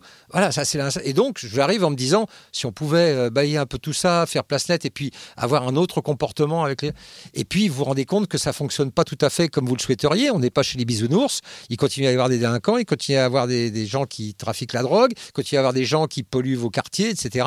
Donc il faut bien un peu de police. Les habitants, eux, en réclament encore davantage. Donc vous faites un compromis de tout ça et vous avancez comme ça. vous êtes parti d'un instinct qui est de dire oh là là, j'aurais bien envie de nettoyer ça. Et comme je suis pas tout seul dans ma chambre devant jeux de vidéo, et eh ben je tiens compte de ce que me disent les gens. Et donc la raison intervient. Et donc j'arrive à ce compromis euh, final, quoi. Donc euh, voilà, la raison, l'instinct, le calcul. Euh, bah, le calcul, le calcul, il est lié à la raison. C'est-à-dire que vous n'avez pas vous opposer, vous n'avez pas vous opposer à la population. on disait tout à l'heure, y compris pour des fins électorales. Je je vais pas faire exactement le contraire de ce que tout le monde me dit qu'il faut faire. Je suis pas quand même complètement idiot, quoi. Donc je vais en tenir compte. Mais je vais pas non plus aller complètement contre ce que je pense moi. Donc c'est là que je vais trouver le compromis.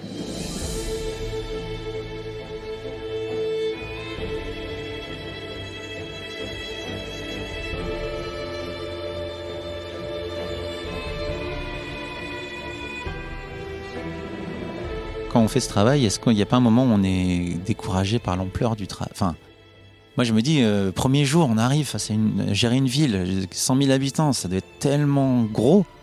Il n'y a pas un moment où on souffle, on dit, ah, c'est bon, je vais aller ouvrir un truc à hipster, là, faire des jus d'orange, et puis voilà. Non, jamais, jamais j'ai eu de découragement sur l'ampleur de la tâche elle-même. J'étais même, je passais même pour un maire qui euh, répondait trop à l'opposition et qui faisait en sorte que les gens euh, veillent jusqu'à 3 heures du matin à mes conseils municipaux. Donc moi, discuter, dialoguer, échanger, se contredire, voilà, euh, essayer d'avancer ensemble, travailler collectivement, moi, ça m'a jamais rebuté. J'ai aimé le faire quand j'étais enseignant, directeur d'établissement, avec des équipes. J'avais pas de pouvoir hiérarchique, mais j'aimais faire avancer les gens, voilà, ensemble. Donc tout ça m'a jamais pesé. Le, travail euh, de maire m'a jamais pesé.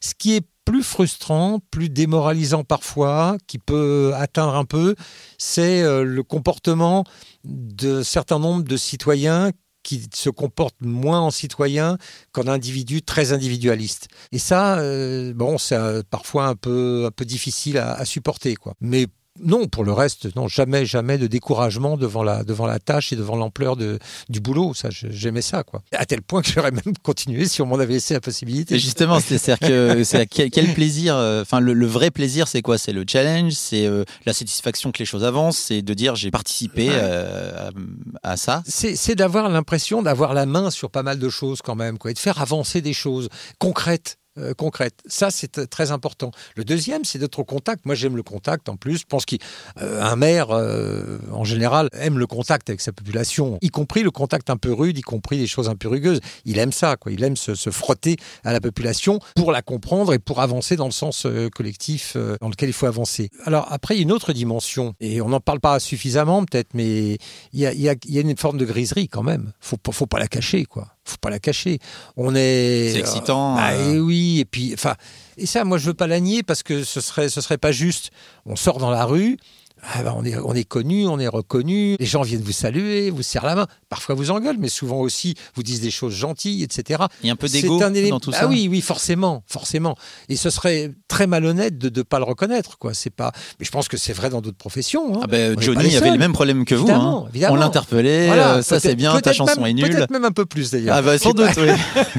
non mais je pense que c'est pas lié uniquement à la fonction de maire. Moi j'ai essayé de réfléchir un peu là-dessus, sur le pouvoir en général depuis que je suis jeune. Enfin c'est une, question qui m'a toujours un peu taraudé. Et quand je l'ai exercé, même à ce modeste niveau de maire d'une ville de 80 000 habitants, j'ai essayé de réfléchir là-dessus. Me dire, mais qu'est-ce qui me porte Qu'est-ce qui me porte? Alors, il y a tout cet aspect gestion, contact, etc. Mais il y a une autre griserie qui est un autre élément de griserie qui est effectivement le fait d'être, oui, connu reconnu, quoi. Voilà, c'est, je, pas, je dis comme ça un peu simplement. Non, non, mais, mais, mais on, on peut pas le négliger complètement. Je crois que c'est pas bon de le culter parce qu'il vaut mieux le voir pour justement pas y céder, enfin euh, pas y céder. Parce oui, être conscient de son problème. Ah oui, parce qu'après vous êtes un tuage et puis vous pouvez devenir justement le, celui qui, qui, décide tout seul, qui fait tout seul parce qu'il est connu et que les autres sont des couillons et que vous êtes le seul à bord, etc. Non, il faut quand même essayer de conserver toujours le caractère collectif de la décision, l'échange, l'écoute, euh, tout en reconnaissant que bah oui, ça fait plaisir quand on sort de voilà. Et c'est bêtement humain. C'est-à-dire Oui, que oui. c'est c'est quelque chose d'un peu trivial quoi. C'est-à-dire ouais. euh, vous vous baladez dans la rue, vous êtes connu, tout le monde s'en fout. Vous serez mort dans 50 ans, personne pensera à vous, il vous connaîtra. Donc c'est totalement superficiel, mais comme vous dites, c'est humain et, et comme c'est humain, moi je préfère le reconnaître et le, Oui, le oui, savoir. Moi, quand je sors de ma chambre, personne ne va me dire que j'ai géré ma ville euh, dans mon jeu. Euh, donc, vous le referiez à l'occasion, maire Non, non, non. Maintenant, j'ai non à titre personnel, je- non, je le refais pas. J'aurais continué avec grand plaisir. J'aurais achevé certaines choses que j'avais commencé avec grand plaisir. Euh, repartir maintenant, je le ferai pas. Non, d'abord parce que là, j'ai dents. Je voilà, je sais bien que la place aux jeunes. Encore que le maire qui est actuellement en place, qui a 82 ans dans ma ville, va se représenter. Mais bon, euh, chacun. la petite pique. non, mais chacun. Non, mais chacun fait que. Non, mais chacun. Oui, oui, chacun fait, Chacun fait comme il veut et il donne priorité à ce qu'il veut dans la vie. Mm. Moi, je suis très très content de, de pouvoir maintenant me, me livrer à un certain nombre d'activités qui m'ont que j'ai été obligé de mettre sous le boisseau pendant des années, euh, aussi bien familiales que culturelles, que voyage, etc. Donc, je suis très très content de, de- de vivre aussi revenir dans cette dimension-là, de revenir dans le civil et puis de pouvoir me balader dans les pays étrangers sans que personne me connaisse. Ça me fait très plaisir aussi. Très.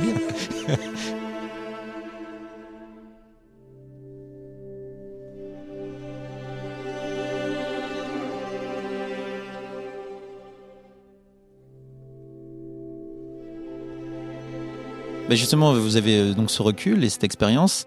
Et si moi, euh, je me dis, bon, allez, j'en ai marre de mon jeu sur mon ordi, je vais être maire pour de vrai dans une vraie ville. Hmm. Vous avez deux, trois petits trucs à, me donner pour que j'y arrive euh, Comme j'ai pas eu ce cheminement-là, c'est plus difficile pour moi de dire exactement quelles sont les étapes. Jamais je me suis dit, euh, Je vais être- à l'âge voilà. de 20 ans, je vais être maire d'une ville, ni même je vais faire de la politique, ni même je vais entrer dans un parti politique. Donc, c'était maintenant, pas- on a des maires plutôt jeunes, euh, Voilà. suivant les, les, les- les Voilà. jeux politiques. Ouais. Non, par contre, ce que je, moi, ce que j'aurais envie de dire, c'est avant d'être maire, prenez, prenez le temps d'un mandat de maire adjoint, par exemple. Ça, c'est bien. Parce que euh, quand vous êtes maire adjoint, vous ne vous portez pas la responsabilité globale de la ville, mais vous entrez dans la mairie et vous pouvez découvrir son fonctionnement, euh, la façon dont se gère une ville, et vous pouvez aller explorer dans tous les sujets qui vous intéressent. Vous en avez les moyens, vous avez les dossiers à porter, vous avez les services qui peuvent vous répondre. Et donc, c'est un, euh, un moyen intéressant de se former. Parce que je déconseillerais d'arriver maire sans avoir aucune formation euh, d'aucune sorte et en étant euh, totalement novice, sans jamais avoir fait un mandat. euh, bon, il y en a qui, Il y en a qui l'ont fait. mais il y en a qui le font, mais enfin moi ça me choque toujours un peu. Si vous voulez, on est, on a autant je trouve que c'est bien l'ambition. J'ai rien contre l'ambition. Je trouve que c'est noble. Ça peut être noble, mais autant euh, penser qu'on peut effectivement assumer des responsabilités euh, sans avoir auparavant passé un certain nombre d'étapes et rouler sa bosse, y compris professionnellement. Enfin moi je trouve que c'est un peu inconséquent euh, que quelqu'un gère une ville de 80 000 habitants sans avoir eu d'expérience professionnelle. Enfin, je sais pas, ça me semble être euh, indispensable, quoi. Indispensable. Eh bien, c'est là-dessus qu'on va quitter le fauteuil de maire pour redevenir des gens bien, mais euh, de bien peu de pouvoir. hein. Merci euh, Philippe euh, d'être venu et de nous avoir éclairé sur ce sujet pendant que je vous buvais la gourde. Merci, merci à vous pour vos, vos questions riches et variées. J'espère essayer d'avoir apporté quelques petits éclairages. Ah ben, de toute façon, c'est un, podcast qu'on ne peut pas être exhaustif, quoi qu'il arrive. Donc, si on invite les auditeurs bah, à se plonger dans le sujet, il doit y avoir plein de bouquins, de films, de documentaires là-dessus, si, si vous voulez en savoir plus sur le- la réalité du poste euh, de maire. Quels sont vos projets aujourd'hui Juste, euh, euh, on vous- là, on vous abandonne, on vous laisse tout seul. Qu'est-ce que vous allez faire euh, du coup? Mes projets, ils sont très beaucoup plus personnels et beaucoup moins collectifs qu'auparavant. Ils sont liés euh, à la famille, ils sont liés au voyage. Ah beaucoup, oui. beaucoup de voyages, euh, beaucoup de lectures, euh, beaucoup de sorties, beaucoup de spectacles. euh, voilà. Vous allez juste euh, profiter de la vie en fait. Oui, en quelque sorte. C'est bien. C'est une, une autre façon de profiter de la vie parce que en étant maire, j'ai profité aussi de la vie. On apprend énormément de choses et c'est peut-être une dimension qu'on n'a pas abordée, mais moi j'ai touché à des domaines auxquels j'aurais jamais pensé m'intéresser. Depuis l'immobilier jusqu'à la voirie, en passant par euh, le- l'eau potable, le nettoyage d'une ville, jamais j'aurais pensé m'intéresser à ça un jour. Or, on est contraint de s'y intéresser et c'est intéressant parce que chaque sujet, effectivement, on l'explore, on le découvre, euh, c'est- passionnant. Et puis maintenant, vous partez en vacances. Et maintenant, je prends du bon temps. Eh ben, merci beaucoup. Merci à à vous.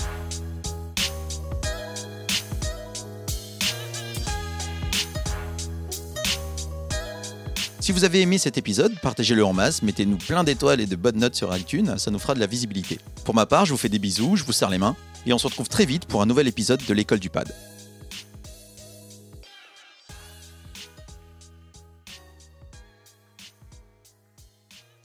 mukashimukashi.audio